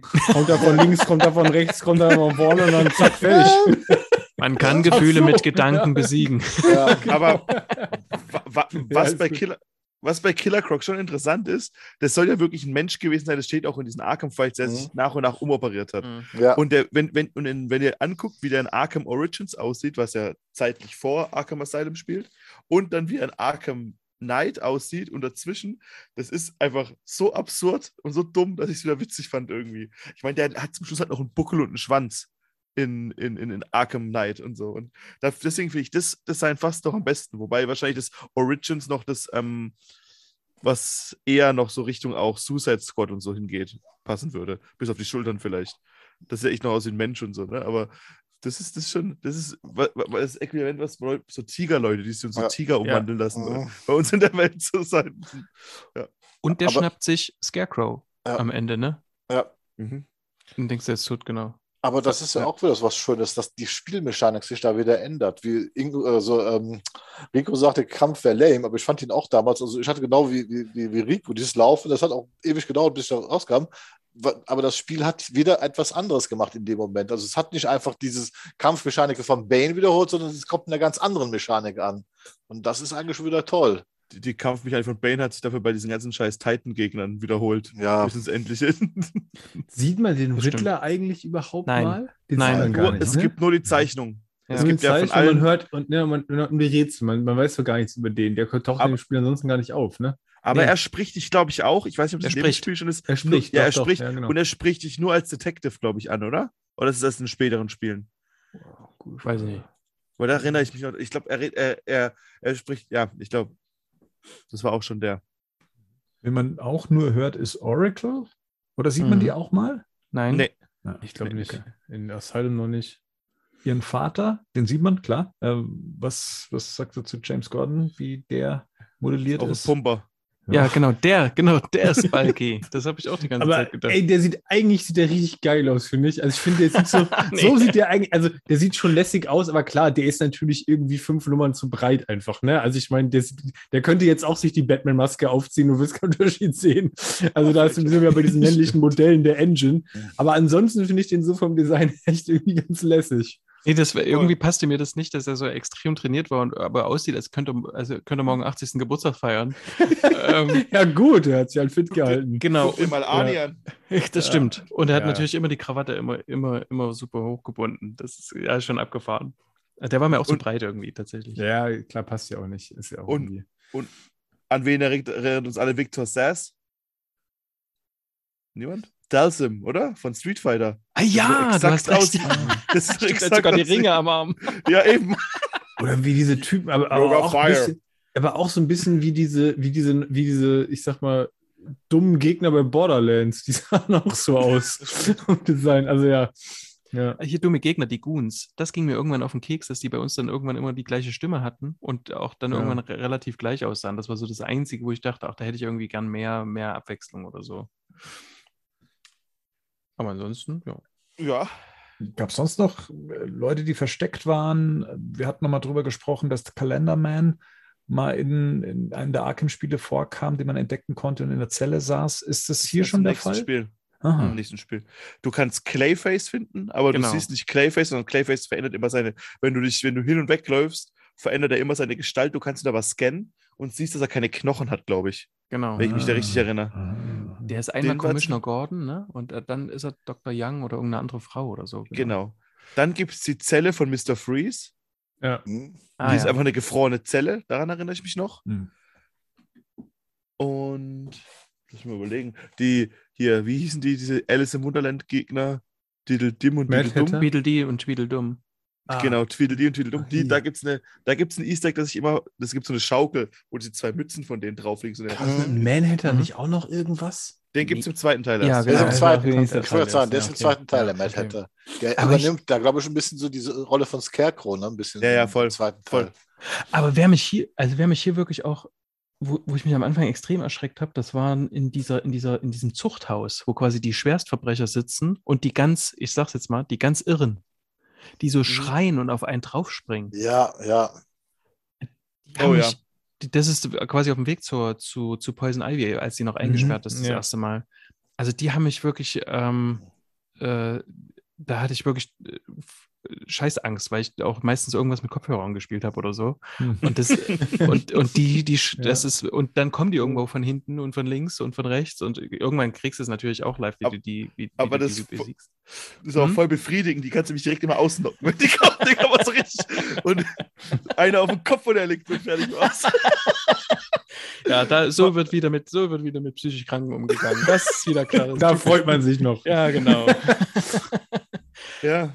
Aber das war, war generell, weil, weil, ach so, was ich hier, sind wir noch beim Figurendesign? Mhm. Ja, gut, dann nicht. Doch, Achso, doch. nee, äh, Doch, doch. dann mach weiter. Doch, doch. Äh, Weil wir gerade dabei waren, was ich grundsätzlich äh, großartig finde, ist, das wirkt wie eine Open World, die keine ist. Ja. Ja. Und was Mhm. ich hier sehr gemocht habe, ist so diese verschiedenen Gebäude, die ja auch Ja. noch so ein bisschen viktorianisch irgendwie so aussehen, Ja. wie so eine West Coast-Stadt einfach. Dass, Mhm. diese, dass die so, dass die immer anders waren, also innen drin. Also das ist, wie gesagt, gerade diese Zuchtanstalt, das ähm, creep the shit out, out of me oder wie man sagt. Und dann der, aber dann gibt es eben so Gebäude, hier dieser botanische Garten, der ist ja eigentlich ganz nett. Ja. Ich finde auch die Bibliothek großartig, wenn Ja, du da in stimmt, dieser, ja. In der Bibliothek kämpfst und da durch diese Bücherregale schwingst. Es ist ganz, ganz tolle Atmosphäre. Und Aber auch der Anfang schon, wie das von außen aussieht. Ne? Ja. Also da, da ist ja auch schon so der Gothic-Stil, also der dann schon stark so ans Burton-Verse irgendwie erinnert. Also das, äh, ja. Aber auch die Größe von dem gesamten Areal. Also ich habe Ja. mir heute schon Ja. bei der Stunde, die ich nochmal gespielt habe, so gedacht, so, wow, man ist schon sehr lange zu Fuß unterwegs, ähm, um von einem Gebäude oder in den nächsten Trakt zu kommen und sowas. Wie groß oder wie riesig ist denn bitte diese, diese Anstalt mit, mit allem drum und dran? Und wie Mhm. schon gesagt, dann kommst du in den, kommst doch in den Gartenbereich und ja, also, äh, und da ist ja noch lange nicht Schluss. Also das ist schon ähm, riesig aufgezogen, das Ganze. Und da muss ich auch sagen, also die, die Anstalt an sich, wie die durchgestylt ist, ähm, beziehungsweise die, Areale, die finde ich großartig. Also da habe ich Mhm. überhaupt nichts auszusetzen. Da gefällt mir tatsächlich alles. Also da top. Aber auch das Ey. wieder, und da sind wir vielleicht bei dem einzigen wirklichen, richtigen Kritikpunkt, den ich habe an dem Spiel, dass es nämlich tatsächlich keine Möglichkeit gibt, irgendwelche Zwischenmissionen tatsächlich nochmal zu spielen, weil es einfach keine einzelnen Missionen, du kannst keine einzelnen Missionen laden. Nee. Wenn du das Ding durchgespielt hast, kannst du nochmal laufen, ne? du kannst danach dann nochmal rumlaufen, aber du kannst jetzt nicht sagen, ich lade nochmal die Mission XY oder ich gucke mir das nochmal an. Also, du hast ja keine freie Speicherfunktion. Ne? Das ist so, weil einige Sequenzen auch nochmal, die wären cool nochmal zu spielen, aber dann musst du wirklich nochmal das ganze Spiel durchspielen bis zu dem Punkt, ne? weil du es dir nicht nochmal frei speichern kannst. Das wäre halt cool, wenn es das, wenn es die Möglichkeit geben würde. Du kannst halt, du kannst halt als Joker und als Batman, ich glaube, bei Joker war nur auf der Playstation verfügbar, kannst du nochmal die einzelnen Kämpfe machen, ne? Diese, diese, und dann halt auch auf Zeit spielen. Das kannst du Ja, halt machen, das, ja. wenn du halt das nochmal machen wollen würdest, so klar. Das, Ne? das, das hast du aber auch im Spiel, das sind diese Missions, die du halt da machen. Da kannst du diese, Genau. äh, diese Herausforderung, das war bei der Xbox 360, da kannst du, Ja. aber da, da könntest du zum Beispiel bestimmte Kämpfe üben, wo du dann im Spiel vielleicht dann besser abschneidest, dann später, wenn du es nochmal machen würdest. Aber ihr wisst, was ich meine gerade. Ja, ja, also, dass man ja, sagt, ja. so, ey, ich kann nochmal Mission XY laden und kann nur nochmal die spielen. Das finde ich halt cool, wenn das gehen würde. Voll. Ja. Aber das, hat- das hast du halt oft das Problem bei so Open-World-Spielen, dass es halt, dass sie das nicht irgendwie hinkriegen. Ne? Das ist ja, Ja. bei GTA und bei Hm. Red Dead Redemption ist es ja auch so, dass du halt, Ja, genau. das, das gibt es dann immer irgendwie, aber dann ha, habe ich immer Schiss, dass ich mir meinen Speicherspielstand zerhaue oder sowas. Weil dann auf einmal bin ich wieder so zehn Missionen Ja, zurück. genau. Ja, das stimmt schon. Da ja. würde ich mir so eine Free-Save-Funktion einfach wünschen, dass ich sage, ich kann hier frei speichern und dann kann ich Ja, auch wieder stimmt. laden. Ne? Und der Auto, der, der normale Spielstand kann ja von mir aus weiterlaufen. Voll, aber du- gut. voll. Ja. Du kannst aber, glaube ich, auch nicht mehr alle Gebäude betreten, wenn du das Spiel durchgespielt hast. Es gab ja ein, zwei Areale, da, kam, da gab es ja quasi Nee. so, so, so One-Ways, also so, so Einbahnstraßen. Du kamst über einen Weg rein und über den anderen wieder raus. Das ist, glaube ich, am Ende auch nicht mehr möglich, dass du Die- überall. Doch, du hast den Line-Launcher, deswegen kommst du dann besser irgendwie, glaube ich. Äh, Aber die Oh, ach so, Sachen werden ja auch zerstört durch Poison Ivy. richtig, ja, Äh, nee, du hast recht. ja, Ja, Die, die Betthöhle, glaube ich, zum Beispiel, wird zerstört durch Poison Ivy und Das so. ist aber auch so fantastisch, also dass du dann, da- du, du kannst dann quasi, also die, du lebst quasi wirklich in dieser Geschichte. Das ist ja nicht Mhm. nur das Cape kaputt und du hast irgendwie ein, ein Mhm. Drei-Tage-Bad oder so als Batman, sondern dann ist es eben auch jetzt zerstört und dann kannst du da eben nicht zurück oder so. Ja. Also das, also was es halt macht, ist, was wahrscheinlich auch so diese, diese, du kannst am Ende nicht auf die alten Missionen quasi zurück. Das ist halt sehr kompakt einfach. Das ist Ja. also großartig erzählt. Also so in so einem, Mhm. aber Bernd hat schon recht, man ist manchmal ganz schön gelaufen. Ich bin bei diesen Do Dr. Youngs Notizen zu finden, da bin ich durchgedreht letztes Mal, letztes Ja. Mal, weil ich irgendwas falsch gemacht habe und dann weißt du nicht was und dann musst du da 50 Mal hin und her rennen und dann hast du schon die Schnauze voll. Aber als, wenn du das erste Mal auf das Gelände kommst, du gehst ja dann, glaube ich, durch so einen ähm, durch so einen Schacht und dann machst du den am Ende auf und dann trittst du das erste Mal quasi auf das Außengelände von Arkham, wo am Ende so Goth Gotham City ist und dieser riesige Mhm. Vollmond dort oben drüber Ja. ist. Ja. Das Ja. ist einfach, das, das, das kriegt mich noch immer. Also immer noch, Voll. wenn ich das sehe, weil das ist einfach großartig gemacht. Ja. Ja. Ihr habt Naja, vorhin, dann so viel zum Design. ja. genau, ihr habt Also Game Design auch. Oder ne? die Ja. Betthöhle. Also wer denkt sich das aus, das dort Aber- hinzubauen und dann diese. Batman. Ja, richtig, sorry. Vor allem, guter, das ist ja guter Punkt. Ähm, alternative Batcave. Ne? Das ist ja das ist die, die alternative Betthöhle. Das wird ja sogar gesagt. Ne? Das ist, Und das ist das Enttäuschende nämlich, weil es heißt ja, äh, du hast auch da eine Betthöhle und es Ja. wird impliziert, dass es mehrere Betthöhlen gibt. Und außer in Arkham Origins gibt es, glaube ich, keine Betthöhle mehr, die man besuchen kann. ja. Das, Ah. das ist meine Enttäuschung. VR. Darüber, da, dafür, dafür geht keiner auf die Straße und beschwert sich.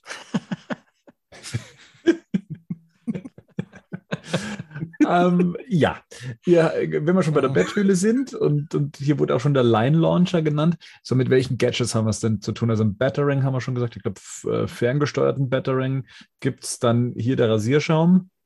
Ähm, der- das, Explosivgel. Ich sag mal. Da haben sie tatsächlich eine, eine Sprühflasche genommen, einfach, ne? Ja, Eine ja. Sahnesprühflasche. Ja, Diese, ja. genau. Das, das Bat sieht auch immer dann sein kleines Fledermauszeichen noch hinmacht. Der, genau. ist einfach ein- ja, und, und wer, wer Peacemaker geguckt hat, weiß, wie wichtig sowas ist, sein eigenes Trademark zu haben. Okay, gut. Ja gut, dann hast du die, dann hast du irgendwann noch die Bad Claw, ne? Damit kannst du Ja. Leute auch, glaube ich, zu, zu dir ranziehen. Mhm. Das Ja. irgendwann nochmal. Genau. Ja, und den Line Launch haben wir auch schon mehrfach erwähnt. Und, Und den den. Kodierer, den Den Sequencer. Sequencer, stimmt, den hatten wir auch. Den Wo- wo das- ah, mit Einstellen hier so, ne? ja, wobei du Sticks drehen musst. Ja, genau. Ja. Das ist aber auch cool gewesen. Ja. Das war echt, ja. So, und jetzt habe ich das immer so als Bild vor Augen, dass das Batmobil zumindest in einer Sequenz mal kurz irgendwo reingeschossen kam. Zweimal. Mhm. Okay. Es steht, es ist einmal beim Endkampf gegen Bane, Mhm. rufst du es und es schubst dann Bane quasi in, Ah, äh, Vom Dach, in den ne? Fluss. Mhm. Ja. Genau. Und das zweite Mal musst du hinkommen, das steht dann, glaube ich, das steht dann auch, glaube ich, im Rest des Spiels dort, auf dem mittleren Platz zwischen diesen, äh, und da musst du, holst du irgendwas Gelände. aus dem Kofferraum hinten raus. Ja, ganz genau. Mhm. Genau, da sind irgendwelche Goons drumherum, die du verprügeln musst. Genau. Und dann ähm, holst du die, die ich glaube, das Explosivgel. Die ist so ein bisschen, es erinnert so ein bisschen an Batman Returns, ne, dass dann die halt drumherum stehen und halt in dein Batmobil rein wollen. Mhm. Ja, Und, Aber auch und dann das schlagen sie spricht, drauf ein. das spricht aber auch wieder für das Herzblut, was da reingeflossen ist, dass Voll. du selbst das nicht vergisst und dir noch irgendeine Möglichkeit überlegst, wie du das Batmobil noch einbauen kannst, obwohl es in dem Setting an sich keinen Sinn ergibt. keine, ne? keinen Sinn ergibt und eigentlich keine große Rolle einnehmen kann. Also der, der Batwing ist auch dabei, ne? Stimmt. Der Batwing taucht auch äh, einmal auf, der bringt dir irgendwas. Ja. Der, das ist, ist Ah, glaube ich, so ja, ein ja, Poison ja. Ivy. Der bringt Ja. dir irgendwas und Ja, du stimmt. kannst. Ähm, und Batman fliegt zum Schluss, wenn er den unsäglichen Titan Joker besiegt, damit weckt, weil Two-Face die Stadt angreift. Ja. Also der Batwing ist vom Design her auch drinnen, sieht man. Das hat natürlich dafür gesorgt, dass dann viele gleich gesagt haben, ey, wieso kann man nicht mit dem Batmobil fahren? Beziehungsweise das wird sich ja fürs nächste Spiel anbieten. Äh, ich Was weiß habt ihr jetzt woher- davon? Ja. Wie, war- wie war das nochmal bei, bei, beim, bei Arkham ähm, City? City dann letztendlich? War das Batmobil dann schon Mhm. mit dabei? Auch noch Nee. nicht, ne? Die, Nee, nee, die Stadt wird Arkham Knight. geflutet. Arkham Ja. Knight war das erste Spiel, wo du das Batmobil Mhm. selber steuern Ja. konntest. Und das letzte. Genau. Und, und steuern nenne ich das nicht. Ja. Du konntest es bewegen. Ja, genau. Ja. Ja. Wobei das, ja, gut, da reden wir dann in, in, in, in acht Jahren drüber, wenn wir über Arkham Knight endlich reden, aber das ist auch sehr, also sehr gut. man, konnte, man konnte das schon, man konnte das schon äh, auch fahren, aber das war jetzt nicht unbedingt easy to learn, aber das war auch hard to master auf jeden Fall. Ja. Aber er sagt ja, ich meine, aber wie man es ruft, ist trotzdem geil. Evening the odds. Und dann kommt das Ding, der Panzer da angefahren. Das ist schon auch da gut gewesen. Wenn wir schon so im Vergleichen sind von, von den Spielen, also ich, für mich hat ja Arkham Asylum immer noch so einen Stein im Brett, einfach auf, auch aufgrund seiner Einfachheit im Setting. Also ähm, auch, dass es nicht so groß ist, sondern die dichte Atmosphäre, sich innerhalb einer, äh, eines begrenzten Areals dann eben zu bewegen. Und das ist halt, das atmet halt dann eben auch das Arkham Asylum. Ne? Also so, dass es dann eben so, so, so so ein enges Korsett eigentlich hat, was ich nie als eng empfunden habe, aber genau das eigentlich auch ähm, geschätzt habe, zu wissen, wohin geht's in die nächste Runde, dass es nicht allzu offen ist. Das liegt aber auch daran, ich, ich äh, verzweifle auch oft gerne mal an, an Open-World-Geschichten, weil ich gerne wissen möchte, wie es weitergeht. Aber gerade das hat halt eben auch das Spiel so auf, auf Trab gehalten, so dass man vorwärts kommt, dass es gleich in die, in die, in die, in die nächste Sequenz reingeht und alles dann eben auch Schlag auf Schlag kam. Ähm, was seht ihr so bei, bei Arkham Asylum so als vielleicht etwas, was noch ein Punkt ist, der ich, ich sage jetzt mal besser oder noch stimmiger war, als es dann bei den Nachfolgern der Fall war? Oder Vorgängern geschichtlich. Hm. Das, das Problem, was, was, was ich halt finde, ist, dass das Arkham Asylum viele Sachen richtig geil gemacht hat, aber Spielmechaniken, die in späteren Spielen dazugekommen sind, dass die anderen Spiele auch genauso spielenswert ge gemacht haben. Das heißt, du vermisst dann immer Sachen, die, dir, die du zum Beispiel aus Arkham City kennst. Zum Beispiel, da gab es ein paar neue Moves beim Kämpfen und so, die dann irgendwie gefehlt haben. Und deswegen würde ich mich da persönlich jetzt schwer tun zu sagen, ob ich das eine oder andere besser fand. Oder ich fand auch, dass gerade die offenere Stadt von City auch viel ähm, dazu beigetragen hat, zu dem Batman-Gefühl wieder, ne? Weil da war es halt auch wirklich mal der Batman in Gotham City. Und auch da ist halt so viel Liebe zum Detail, dass halt wirklich, wenn du das mal anguckst, da gibt es halt Videos dazu, die haben es halt wirklich einfach weiterentwickelt. Ne? Du siehst schon am, bei Arkham ähm, Asylum die Skyline von Gotham City und die City passt dann wirklich auch zu den Stadtteilen, wo du dann später bist dazu und so. Ne? Deswegen würde ich gar nicht sagen, dass mich das ich finde auch Arkham Asylum ist das rundeste, aber ich finde auch alle Vorgängerteile mindestens ebenwürdig. Vielleicht, ja, Origin schwächt vielleicht ein bisschen ab, obwohl das, glaube ich, Mhm. auch eine ziemlich coole Story hat. Das Ich fand ich auch, auch geil. das, hab ich, das haben wir schon mal gesagt, Ja. glaube ich, an irgendeiner Mhm. Stelle. Ich zum Beispiel finde, Origins hat eine unglaublich gute Atmosphäre. Voll. Ähm, dadurch, dass dieses ganze Weihnachts- und Wintersetting und dass es da ständig schneit, das passt halt unfassbar gut zu Batman. Aber Asylum, ja, ich bin da, ich bin da bei Rico, glaube ich. Ich krieg, würde die jetzt gar nicht so miteinander vergleichen und sagen, das und das finde ich besser und schlechter. Aber Asylum hat natürlich einfach diesen Status als das erste. Ne? Also danach war es einfach, ich sag mal, mehr vom selben und es war trotzdem auch gut und es wurde auch verfeinert und es hat hier und da auch besser geschmeckt. Aber so dieser Effekt, den, den Asylum halt hatte, den hattest du danach jetzt nicht nochmal, ich zumindest nicht in der gleichen Intensität, ne? Das, dass du dieses, ich spiele Batman. So, bei City war es dann schon so, ah, okay, jetzt kann ich in der Stadt bin, aber ich habe dieses Gefühl, kenne ich schon. Ne? Und das bei, was wir vorhin gesagt haben, so diese erste Sequenz, das, das macht für mich Asylum halt immer noch super besonders. Ich, ich bin irgendwie so dazwischen, ähm, weil ich finde, das ist schon also, dass es das erste war, das ist schon irgendwie sehr besonders. Auch alles, was die an Easter Eggs da versteckt haben, ist unglaublich, wie die auch City angeteasert haben. Ne? Das findet man dann irgendwie erst Jahre später raus und so. Und das, was Bernd gesagt hat, das finde ich eigentlich einen ganz wichtigen Punkt. Du hast eigentlich eine geschlossene Welt, ne? keine ja. Open World, äh, die dir aber die ganze Zeit diese Illusion gibt von, ähm, die ist offen.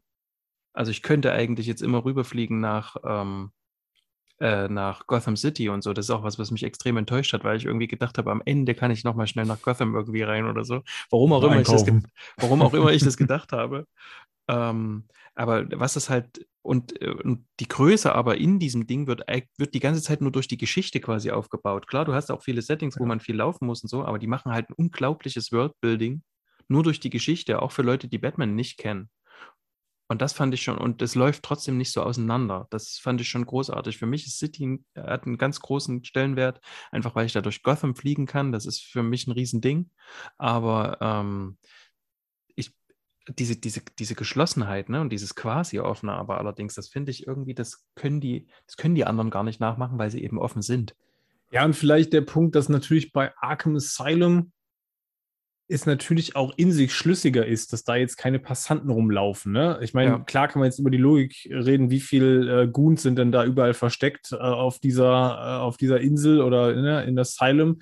Aber das ist ja ein Punkt, den Rigo, glaube ich, ja auch immer wieder mal hatte, dass du natürlich immer Geschichten ausdenken musst, warum da jetzt quasi gar keine Bürger in der Stadt sind, weil diese Open World ja außer den Goons später auch völlig unbelebt ist. Da ist ja niemand. Ne? Also von daher, und das ist natürlich in Asylum vielleicht stimmiger.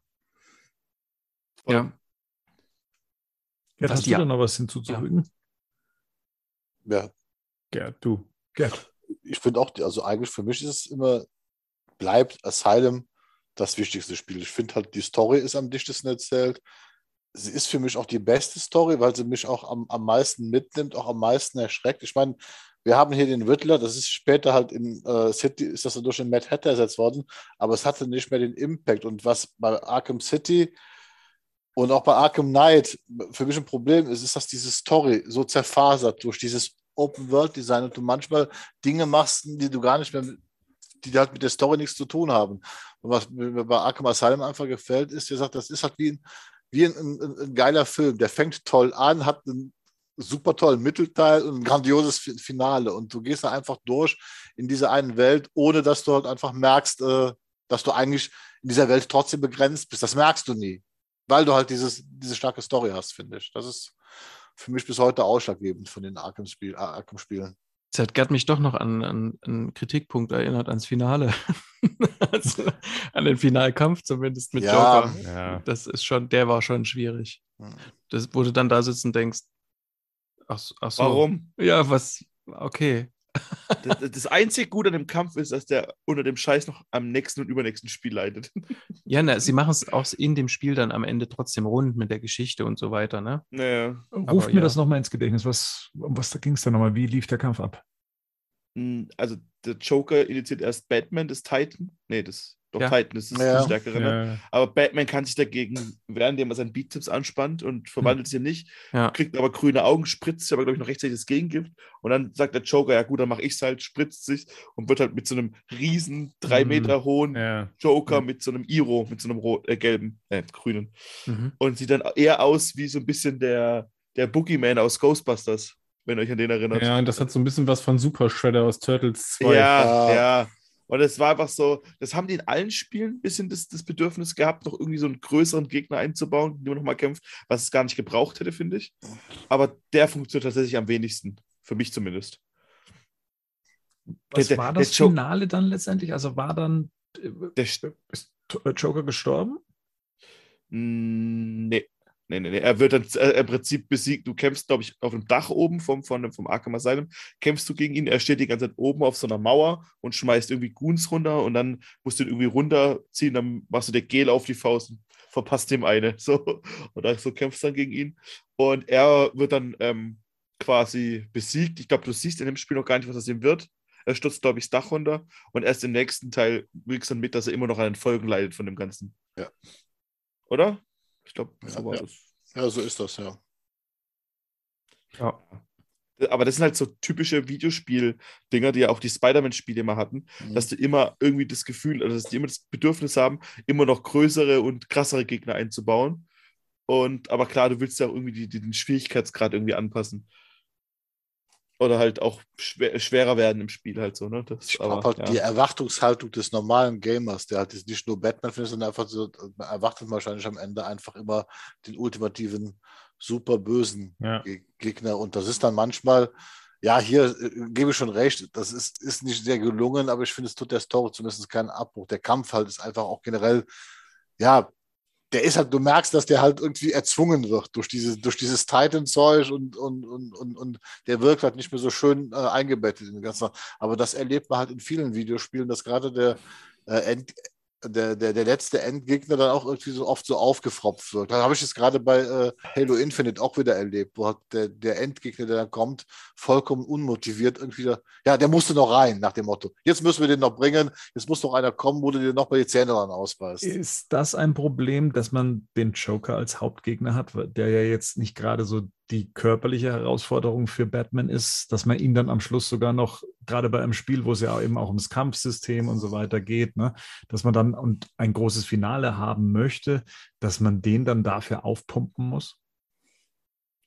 Ja, aber gut, dann, ähm, lass, dann mach halt Bane zum Schluss oder bring oder lass ihn Croc irgendwie aufhetzen oder so. Also das ist ja jetzt nicht so, als gäbe es keine Möglichkeiten, ne? Vor allem, du hast ja auch später ähm, Kämpfe gegen den Joker in anderen Arkham-Spielen, die Ja. gut funktionieren. Da hat halt Absolut. einfach genug Goons dabei und die sind richtig knifflig. Da erinnere ich mich an diesen, das ist in Arkham City, ist ja der Joker in seinem, in, äh, bei Ace Chemicals, Ja, hat so er diesen dann in diesem Zirkus umgebaut. Ja. Genau, und da kämpfst du dann unten gegen ganz viele und ich glaube, Harley Quinn und der Joker sind auch dabei.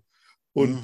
dann ist es eher so ein bisschen so ein Kampf auch wie bei ähm, wie in The Dark Knight, dass der Joker auch die ganze Zeit seine Goons auf dich schmeißt, dann so zu dir schubst, dass du dich um. Und das ist dann schon, so funktioniert es halt.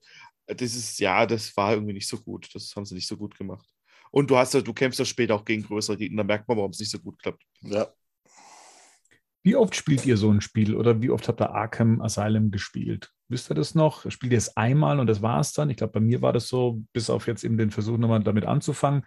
Ähm, oder sagt ihr dann schon noch, oh, das spiele ich jetzt doch nochmal durch? Ich habe es zweimal gespielt. Ich habe es damals äh, auf der Xbox 360 gespielt und wie das Remake, ähm, das Remaster kam für die PS4, habe ich äh, Asylum nochmal komplett durchgespielt und Arkham City, das Remaster, habe ich in der Mitte abgebrochen. Das hatte ich dann keine Lust mehr gehabt. Da merkt man auch, wie bei mir, wie nicht die Story halt gewischt. Ich finde, Arkham City ist auch ein tolles Spiel, aber es hat mich dann nicht mehr so gereizt, das dann zu Ende zu spielen. Mhm. Ich glaube, ich habe alle mindestens zweimal durchgespielt. Außer Origins habe ich nur einmal durchgespielt. Das, das, das hat ja leider kein HD-Update bekommen, ne? Mit, das Nee. war ja leider nicht drin. Mhm. Aber Und ja, ist, hm, hm. ich weiß nicht, ob es auf dem PC nicht ein HD-Update gab. wie- Nee. ich, ich bin faul. Ich will Ja. auch mal eine Konsole anmachen und spielen. Ja, ist klar, ist klar. Das lag Äh, aber auch daran, dass es nicht von Rocksteady war. Ne? Also das Problem ist, dass äh, Ja. Arkham Origins ist ja nicht von Rocksteady, sondern Ja. ist ja von, von Warner Montoya und ist Genau. deswegen wahrscheinlich wird das anders behandelt. Aber es ist Kanon halt, ne? Also das Ja. ist ja das Ding. Das merkt man Arkham Knight. Da kämpfst du auch gegen Firefly und da sagt er dann, ach, ich habe ich doch schon mal an Weihnachten erwischt oder irgendwie so, sagt er dann. Ähm, ich habe das, also Arkham Asylum habe ich, glaube ich, mehr, das habe ich am meisten durchgespielt von denen. Das habe ich bestimmt. Jetzt auch nochmal mit diesem, ähm, in dieser Remastered jetzt. Das habe ich bestimmt fünf, sechs Mal durchgespielt. Jetzt hör auf, echt. Ja, Also weil das, wie- das, Wie lange brauchst du für so einen, für einen kompletten Titel dann? ja, damals habe ich noch studiert, ne? Also irgendwann ähm, bin ich in den Master tatsächlich eingetreten und dann hatte ich mehr Zeit. Aber das, nee, bei sowas bin ich dann recht schnell. Krass. Damals gewesen. Aha. Jetzt, Aber- jetzt für das jetzt letzte Durchspielen habe ich, ein- habe ich letztes Jahr gebraucht. Aber das kriegst du auch hin in zehn Stunden. So, Absolut, ne? also, genau. Also das ist, Genau, das habe ich oft durchgespielt, ja.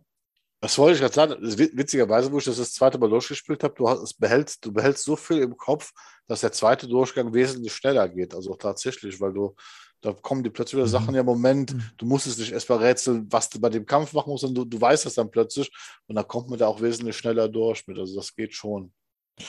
hm. Nee, kann ich, also genau, ich habe ich hab das, ich habe auch alle Spiele nur einmal durchgespielt. Also ich habe keins von den Arkham-Spielen ein zweites Mal durchgespielt. Also ich kann mich gerade nicht mal erinnern, ich habe das Asylum habe ich jetzt nochmal angespielt. Das hatte ich irgendwann vor ein paar Jahren schon mal angespielt, weil ich dann tatsächlich das erste Mal eine Nvidia-Karte hatte und mir diese Physics-Effekte nochmal angucken wollte, weil ich nämlich damals, als das kam, hatte ich auch keine Nvidia-Karte. Aber ich habe, nee, ansonsten, also da bin ich bei Bernd. Also ich glaube, bevor ich dann nochmal so ein Spiel nochmal durchspiele, ich glaube, da würde ich die zehn Stunden oder zwölf Stunden lieber in ein neues Spiel im Zweifelsfall investieren, glaube ich. Ja. Ja, ich glaube, bei den Open-World-Spielen war das auch nicht, also Origins, weiß ich, habe ich au- aufgrund der Story, weil ich die so gemocht habe, ähm, habe ich die einfach noch, hab- das habe ich insgesamt dreimal gespielt, weiß ich. Ähm, und dann die anderen viel weniger. Also Arkham City habe ich nur einmal durchgespielt. Aber Arkham ist, es gab kein anderes Batman-Spiel.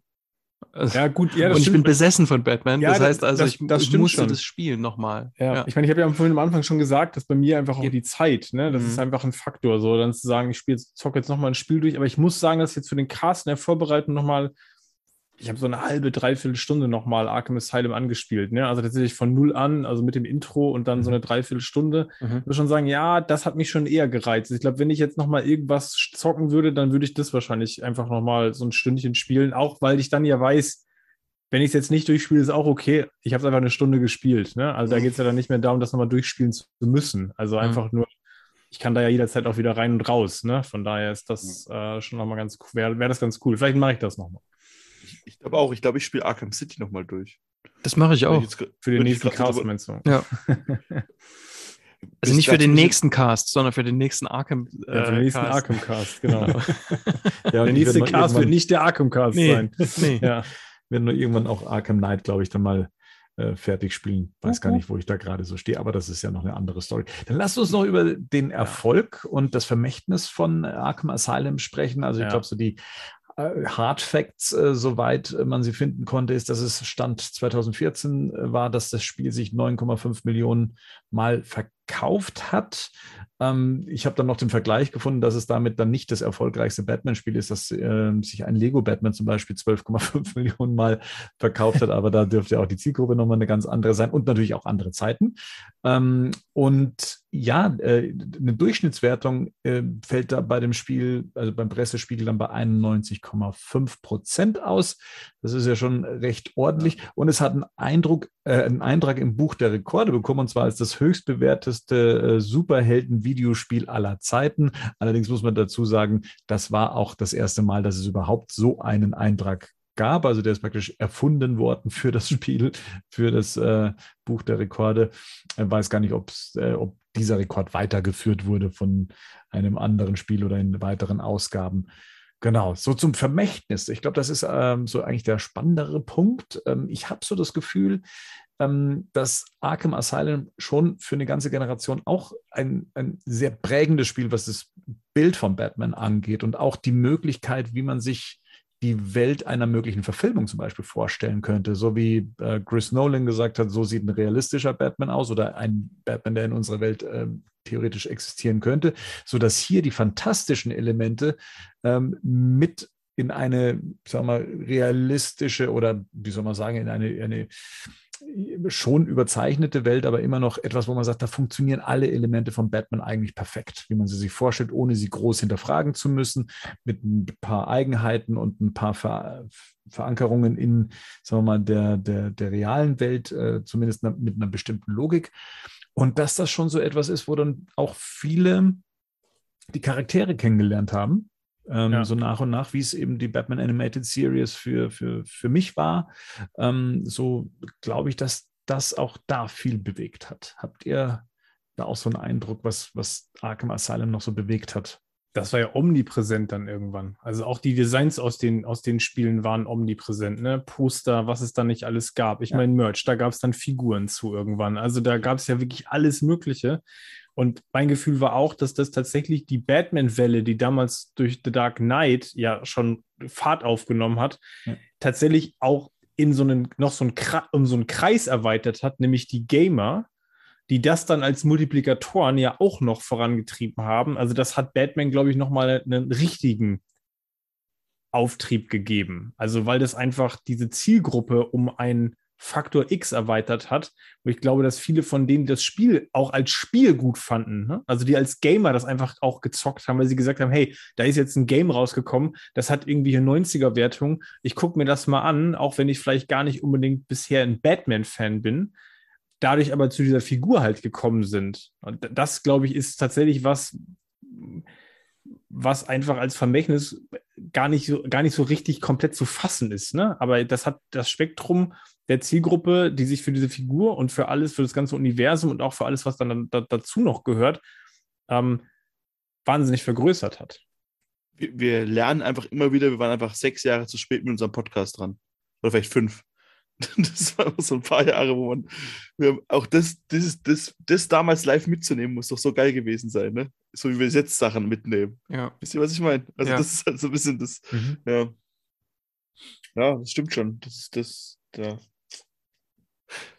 I- ähm, ich finde, das hat ganz viele Fußstapfen so hinterlassen. Im Grunde ist das, was Henning sagt, ähm, es hat einfach nochmal das vergrößert, was The Dark Knight angefangen hat, im Grunde so in der, in der, in der allgemeinen ähm, Wahrnehmung. Wenn du dir heute so Studien anguckst über die Generation Z, die konsumieren quasi nichts anderes als Spiele. Ne? Also wenn du das tatsächlich mal, wenn du dir das anguckst, was wir quasi noch alles konsumieren an Serien und so, gucken die alle nicht. Das ist quasi nicht das, es ist überhaupt nicht das erste Medium, sondern es sind immer, immer Spiele. Ne? Und äh, heute ist es auch noch so, dass die, die meist verkauften Batman-Hefte letztes Jahr, das waren hier die mit diese, dieses Crossover mit, ähm, wie heißt es gleich, wo du auf die Insel drauf fällst? Fortnite. Danke. Ähm, und deswegen ist das nicht zu unterschätzen. Und äh, das, Bernd, du hast genau das gesagt, das war bei The Batman, als es dann hieß, ja, er wird in seinem ersten oder in seinem zweiten Jahr sein, wo du denkst, warum können die das nicht machen wie in Arkham? Das war mein initialer Gedanke damals tatsächlich, dass ich dachte, mach's doch einfach mitten rein. Mhm. Dann ist das, ähm, das geht doch irgendwie aus, aus, aus irgendeinem Grund. Und für mich ist das auch so ein Ideal von, wie kann man es in Film übersetzen, obwohl Mhm. das natürlich nicht, das ist in meinem Kopf so, ne? Obwohl das natürlich nicht so in Film zu übersetzen geht wie in diesem Spiel. Und wir Das ja weißt du nicht. Naja, das stimmt schon, aber jetzt hat er es tatsächlich noch gesagt. Das war jetzt der Rico-Moment im, im Cast. Naja, aber, aber das, ist ja, das ist ja schon das, was du halt mit Affleck und mit Pattinson halt hast, so, ne? Ja, das so halt Mischung. im Prinzip genau. Arkham direkt in der Mitte wäre von beidem. Ne? Bei Batman ist schon alles zu spät, sind schon alle tot. Ja, aber bei, bei- der Batman könnte es sich ja noch hinverwandeln, aber das werden wir alle sehen. Weil zu, der Ark weil zu Arkham Knight, dass es sich dahin verwandelt, ähm, spielerisch, äh, filmisch, das weiß ich jetzt gar nicht, ob das so viele wollten, aber das sehen wir dann. Ähm, was ich ganz großartig finde, ist einfach, dass die dort schon Easter Eggs versteckt haben, die die dann irgendwann in Arkham Knight aufgreifen oder so, wo ich denke, da waren jetzt noch drei, vier Spiele oder kleinere Spiele irgendwie dazwischen. Ähm, wahrscheinlich haben sie dort schon irgendwie äh, angedeutet, dass Jason Todd dort schon äh, vor, vor kurzem war und vom Joker gequält worden ist. ja, ja, ja, Dann ist die Leiche von, von Ras Al Ghul weg. Also die haben da so ganz viel schon so vorge, vorgeshadowed. Das die haben den zweiten großartig. Teil schon, das hast du kurz mal erwähnt, aber ich glaube, das ist ein bisschen Mhm. Untergang. Die haben den zweiten Teil, konntest du dem Raum schon finden. Wenn Genau. du das Spiel durchgespielt hast, war es, glaube ich, im, äh, im, Im Büro, von vom, Quincy vom, Sharp. vom, genau, kannst du Genau. eine Wand wegsprengen und da ist dann einfach Pläne zu Arkham City, gibt es dann da schon drin. Also zu Ja. dem. Zu, Aber alleine, äh, dass es ein eigenes Franchise wurde, muss man ja, das, Ja, allein ja. das ist ja schon Ja. Wahnsinn, ne? Also, dass es danach quasi Comics gab und ich rede jetzt nicht von dem Prequel, sondern danach gab es eigene Comic-Reihen äh, zu Arkham und zwar zig davon, ne? Also, da, zu jedem äh, Spiel gab es quasi eigene Comics, dann gab es tatsächlich noch darüber hinaus, also, das ist Wahnsinn, wa- was daraus tatsächlich entstanden ist. mhm. War halt eine Revolution. War eine Revolution für Videospiele, für Lizenzspiele, wie man so umsetzt und hat ja nun nachhaltig auch die Videospielindustrie geprägt. Das wissen wir, sehen wir ja bis heute. Ohne das hätten wir Spiele, die wir heute spielen, wie gesagt, wir hätten keine Spider-Man-Games in, in der Form. Wir hätten auch jetzt von des eines dieses Guardians of the Galaxy Spiel nicht, was die jetzt gemacht haben. Also, also dafür war Arkham Asylum der Wegbereiter, wie man halt so, solche Mechaniken umsetzt und wie man daraus spannende Spiele macht. Das Oder eine, auch- ich glaube nicht, dass wir ein Injustice-Spiel gekriegt hätten, ne? Und auch Eben. da, Mhm. Dass daraus die Comicreihe dann entsteht und all solche Sachen. Ja. Also das sind alles ja Folgen von dem Ja. Erfolg Ja. äh, von Arkham Asylum plus Nachfolger. Umso bitterer ist ja, dass wir immer noch, dass wir jetzt seit wie vielen Jahren auf dem Trockenen sitzen? Was das Seit sieben, betrifft? oder? Seit sieben. So Sieben 15, ja. Und alles, was bisher angekündigt wird, immer nicht diese Euphorie, dass es sich anfühlt, ob was ist, was ich nochmal, was ich gern hätte gerade so, ne? Weil ich hätte jetzt wieder Lust auf so ein, ey, mach noch mal so ein, mach deine ganzen anderen Spiele, aber mach doch noch eine Fortsetzung zu Arkham Ja, Knight. So, ne? Mach doch, bring doch das, das, das, das hier Damian Wayne, Batman Beyond ist und so. Mach das doch, das will ich doch haben. Das, Ja, vor allen Dingen aber auch, dass du vielleicht wieder zurück, weißt du, man, die anderen Sachen, die jetzt vorgestellt werden, man hat ja dieses Gefühl, das sind dann auch nur diese Knöpfchens-Drück, äh, äh, Drücker-Prügelspiele, wo man sich dann irgendwelche Sachen looten muss. Äh, das ist ja alles schon vorgestellt worden. Und genau das ist ja das, was wir eigentlich haben wollen. Geht doch wieder hin und fangt an zu überlegen, das, was euch damals groß gemacht habt, äh, adaptiert es, lasst euch neue Sachen dafür einfallen, weil das war ja nicht Ende der Beziehungs- Fahnenstange. Ja, beziehungsweise mach, konzentriere dich auch mal wieder auf ein Singleplayer-Spiel. Genau, ganz und genau. Nicht auf irgendwie, Ja. das muss jetzt irgendwie 50 Stunden Umfang haben und es muss Ja. auch nicht, ne? Äh, Game as a Service sein, sondern einfach erzähl eine Geschichte, mach Ja. ein gutes Spiel daraus und dann wird das Ding auch schon verkaufen, ne? Und es muss auch nicht mal Open World sein. So, also das ist ja auch noch was, wo wir sagen, wo wir heute feststellen können, die, die Game-Industrie entwickelt sich ja auch in eine ganz andere Richtung. Und da sind wir auch Mhm. dabei. Natürlich hat sich die Hauptzielgruppe auch ein Stück weit verändert. Ja, wir haben ja noch gar nicht darüber geredet. Ich meine, es gibt in den Arkham-Spielen ja auch gar keinen Multiplayer. Also jetzt werden äh, heutige Gamer, die 12, 13, 14 Jahre alt sind, werden sagen, what? Mhm. Wie, es gibt keinen Multiplayer. Videospiel hat keinen Online-Modus. Ne? Also das sind ja alles Dinge, das hatte das Spiel nicht. Und auch die Nachfolger entsprechend nicht. Aber das sind ja fast schon Sachen, das kannst du ja heute fast kaum noch bringen. Ja, dann muss ich jetzt offensichtlich wieder die Stimme der irrationalen Hoffnung sein Ja, und muss sagen, äh, wir haben vorhin gesagt, alles kommt wieder. Genau, ja, tatsächlich. Ja. Und wir haben ja vorhin gesagt, ähm, damals gab es so eine Zeit, dass ähm, da lagen die Lizenzen quasi am Boden. Ähnlich war es damals mit den Batman-Filmen, bevor dann ähm, Nolan gekommen ist. Ähm, das, ähnlich war es mit den, den, Trickfilmen bei der, bei der äh, Animated Series und so. Das waren alles Möglichkeitsfenster, die irgendwie offen waren. Jetzt haben wir was Ähnliches. Ja. Jetzt haben wir irgendwie einen Matt Reeves, der irgend so ein, so ein ganz kleines Universum aufbaut, der noch sein, in Trickfilmen seine Hände mit drin hat und so. Auch da ist es möglich, dass es plötzlich Leute gibt, die dort aufploppen als Autoren oder so, so wie so ein Paul Dini oder wie sonst wer, die dann quasi auch in sowas mit eingebunden werden können. Man kann auch Spiele machen, die sowohl Multiplayer als auch ähm, Singleplayer sind. Also es ist jetzt nicht so. Ey, Mhm. Also Sony macht es nur noch, ne? Sony macht in ihren eigenen Studios fast nur Singleplayer-Spiele und die sind auch nicht so unerfolgreich. Also so, ne? Und dann, klar, wenn, das- wenn du dir also- die Spider-Man-Spiele anguckst, ne, die sind jetzt nicht von gestern tatsächlich. Äh, also, ne, die sind ja noch relativ aktuell. Ja. Mhm. Und also ich glaube, dass es da immer noch Möglichkeiten gibt. Es kommt halt drauf an, wie groß ist die Marke stärker als, ähm, äh, als die, die, das Genre des Spiels quasi gerade. Ne? Also verspreche ich mir mehr davon, dass die Marke zieht, als dass ähm, ja, ein, ein Loot-Game zieht. Und dann ja, kann, voll. kann das schon was werden. Voll und vor allem halt, ähm, dann, dann, wenn du, das muss ja nicht nur eins von beidem geben, dann lass halt beide entwickeln. Dann mach halt das, das, das, den Loot-Shooter, wenn du den brauchst, und lass den floppen und dann mach jetzt wieder ein kleines Studio wie Rocksteady, die vielleicht nochmal so ein kleines, feines Ding halt hinkriegen irgendwie. Ne? Ich meine, Aber die Messlatte liegt natürlich auch brutal hoch. Voll. Also das Voll. muss man ja auch sagen. Wenn jetzt, das hast du ja gerade selbst gesagt, wenn jetzt ein Batman-Spiel angekündigt werden würde, stell dir mal vor, jetzt wird irgendein irgendein Studio ein Batman-Spiel ankündigen und man hätte von dem Studio noch nie was gehört. Versetzen wir uns mal kurz nach 2007 oder 2008. Also Ja. da, da, wir begegnen ja dem, was jetzt angekündigt ist, auch entsprechend, ne, mit Vorbehalten. Also, aber das schließt das ja alles nicht aus. Also meine Hoffnung Ja. ist da auch noch da, dass dieses Fenster, wie Marian es gerade gesagt hat, nochmal aufgeht und irgendjemand die Möglichkeit nutzt. Weil, ich, da sind wir uns alle einig, wenn du ein Batman-Spiel in dieser Qualität ablieferst, wird sich das auch verkaufen. voll, auch als ja. reines Singleplayer-Spiel ohne Mhm. großen Loot-Kram. Es wird sich verkaufen. Ja, Voll. vor allem, man liest ja auch immer mehr, wenn man sich so die Foren, also offensichtlich immer mehr Leute wollen auch, glaube ich, wieder dieses Singleplayer-Spiel. Man, man, man merkt immer mehr, weil teilweise diese ganzen Loot-Sachen ja eher dazu dienen, äh, dem Publisher noch mehr Geld zu bringen, weil es da oft nur um unbezahlte Gegenstände geht und so weiter. Und ich glaube, irgendwann ist ja der Punkt erreicht, wo man auch, ich sag mal, den, den Gamer nicht mehr weiter schröpfen kann, ne? indem er halt mit irgendwelchen Mikrotransaktionen noch ein, ein Skin oder so Boah, das habe ich bei FIFA schon vor fünf Jahren gedacht. Ja, das eben. ist immer nur mehr geworden. Also, ne?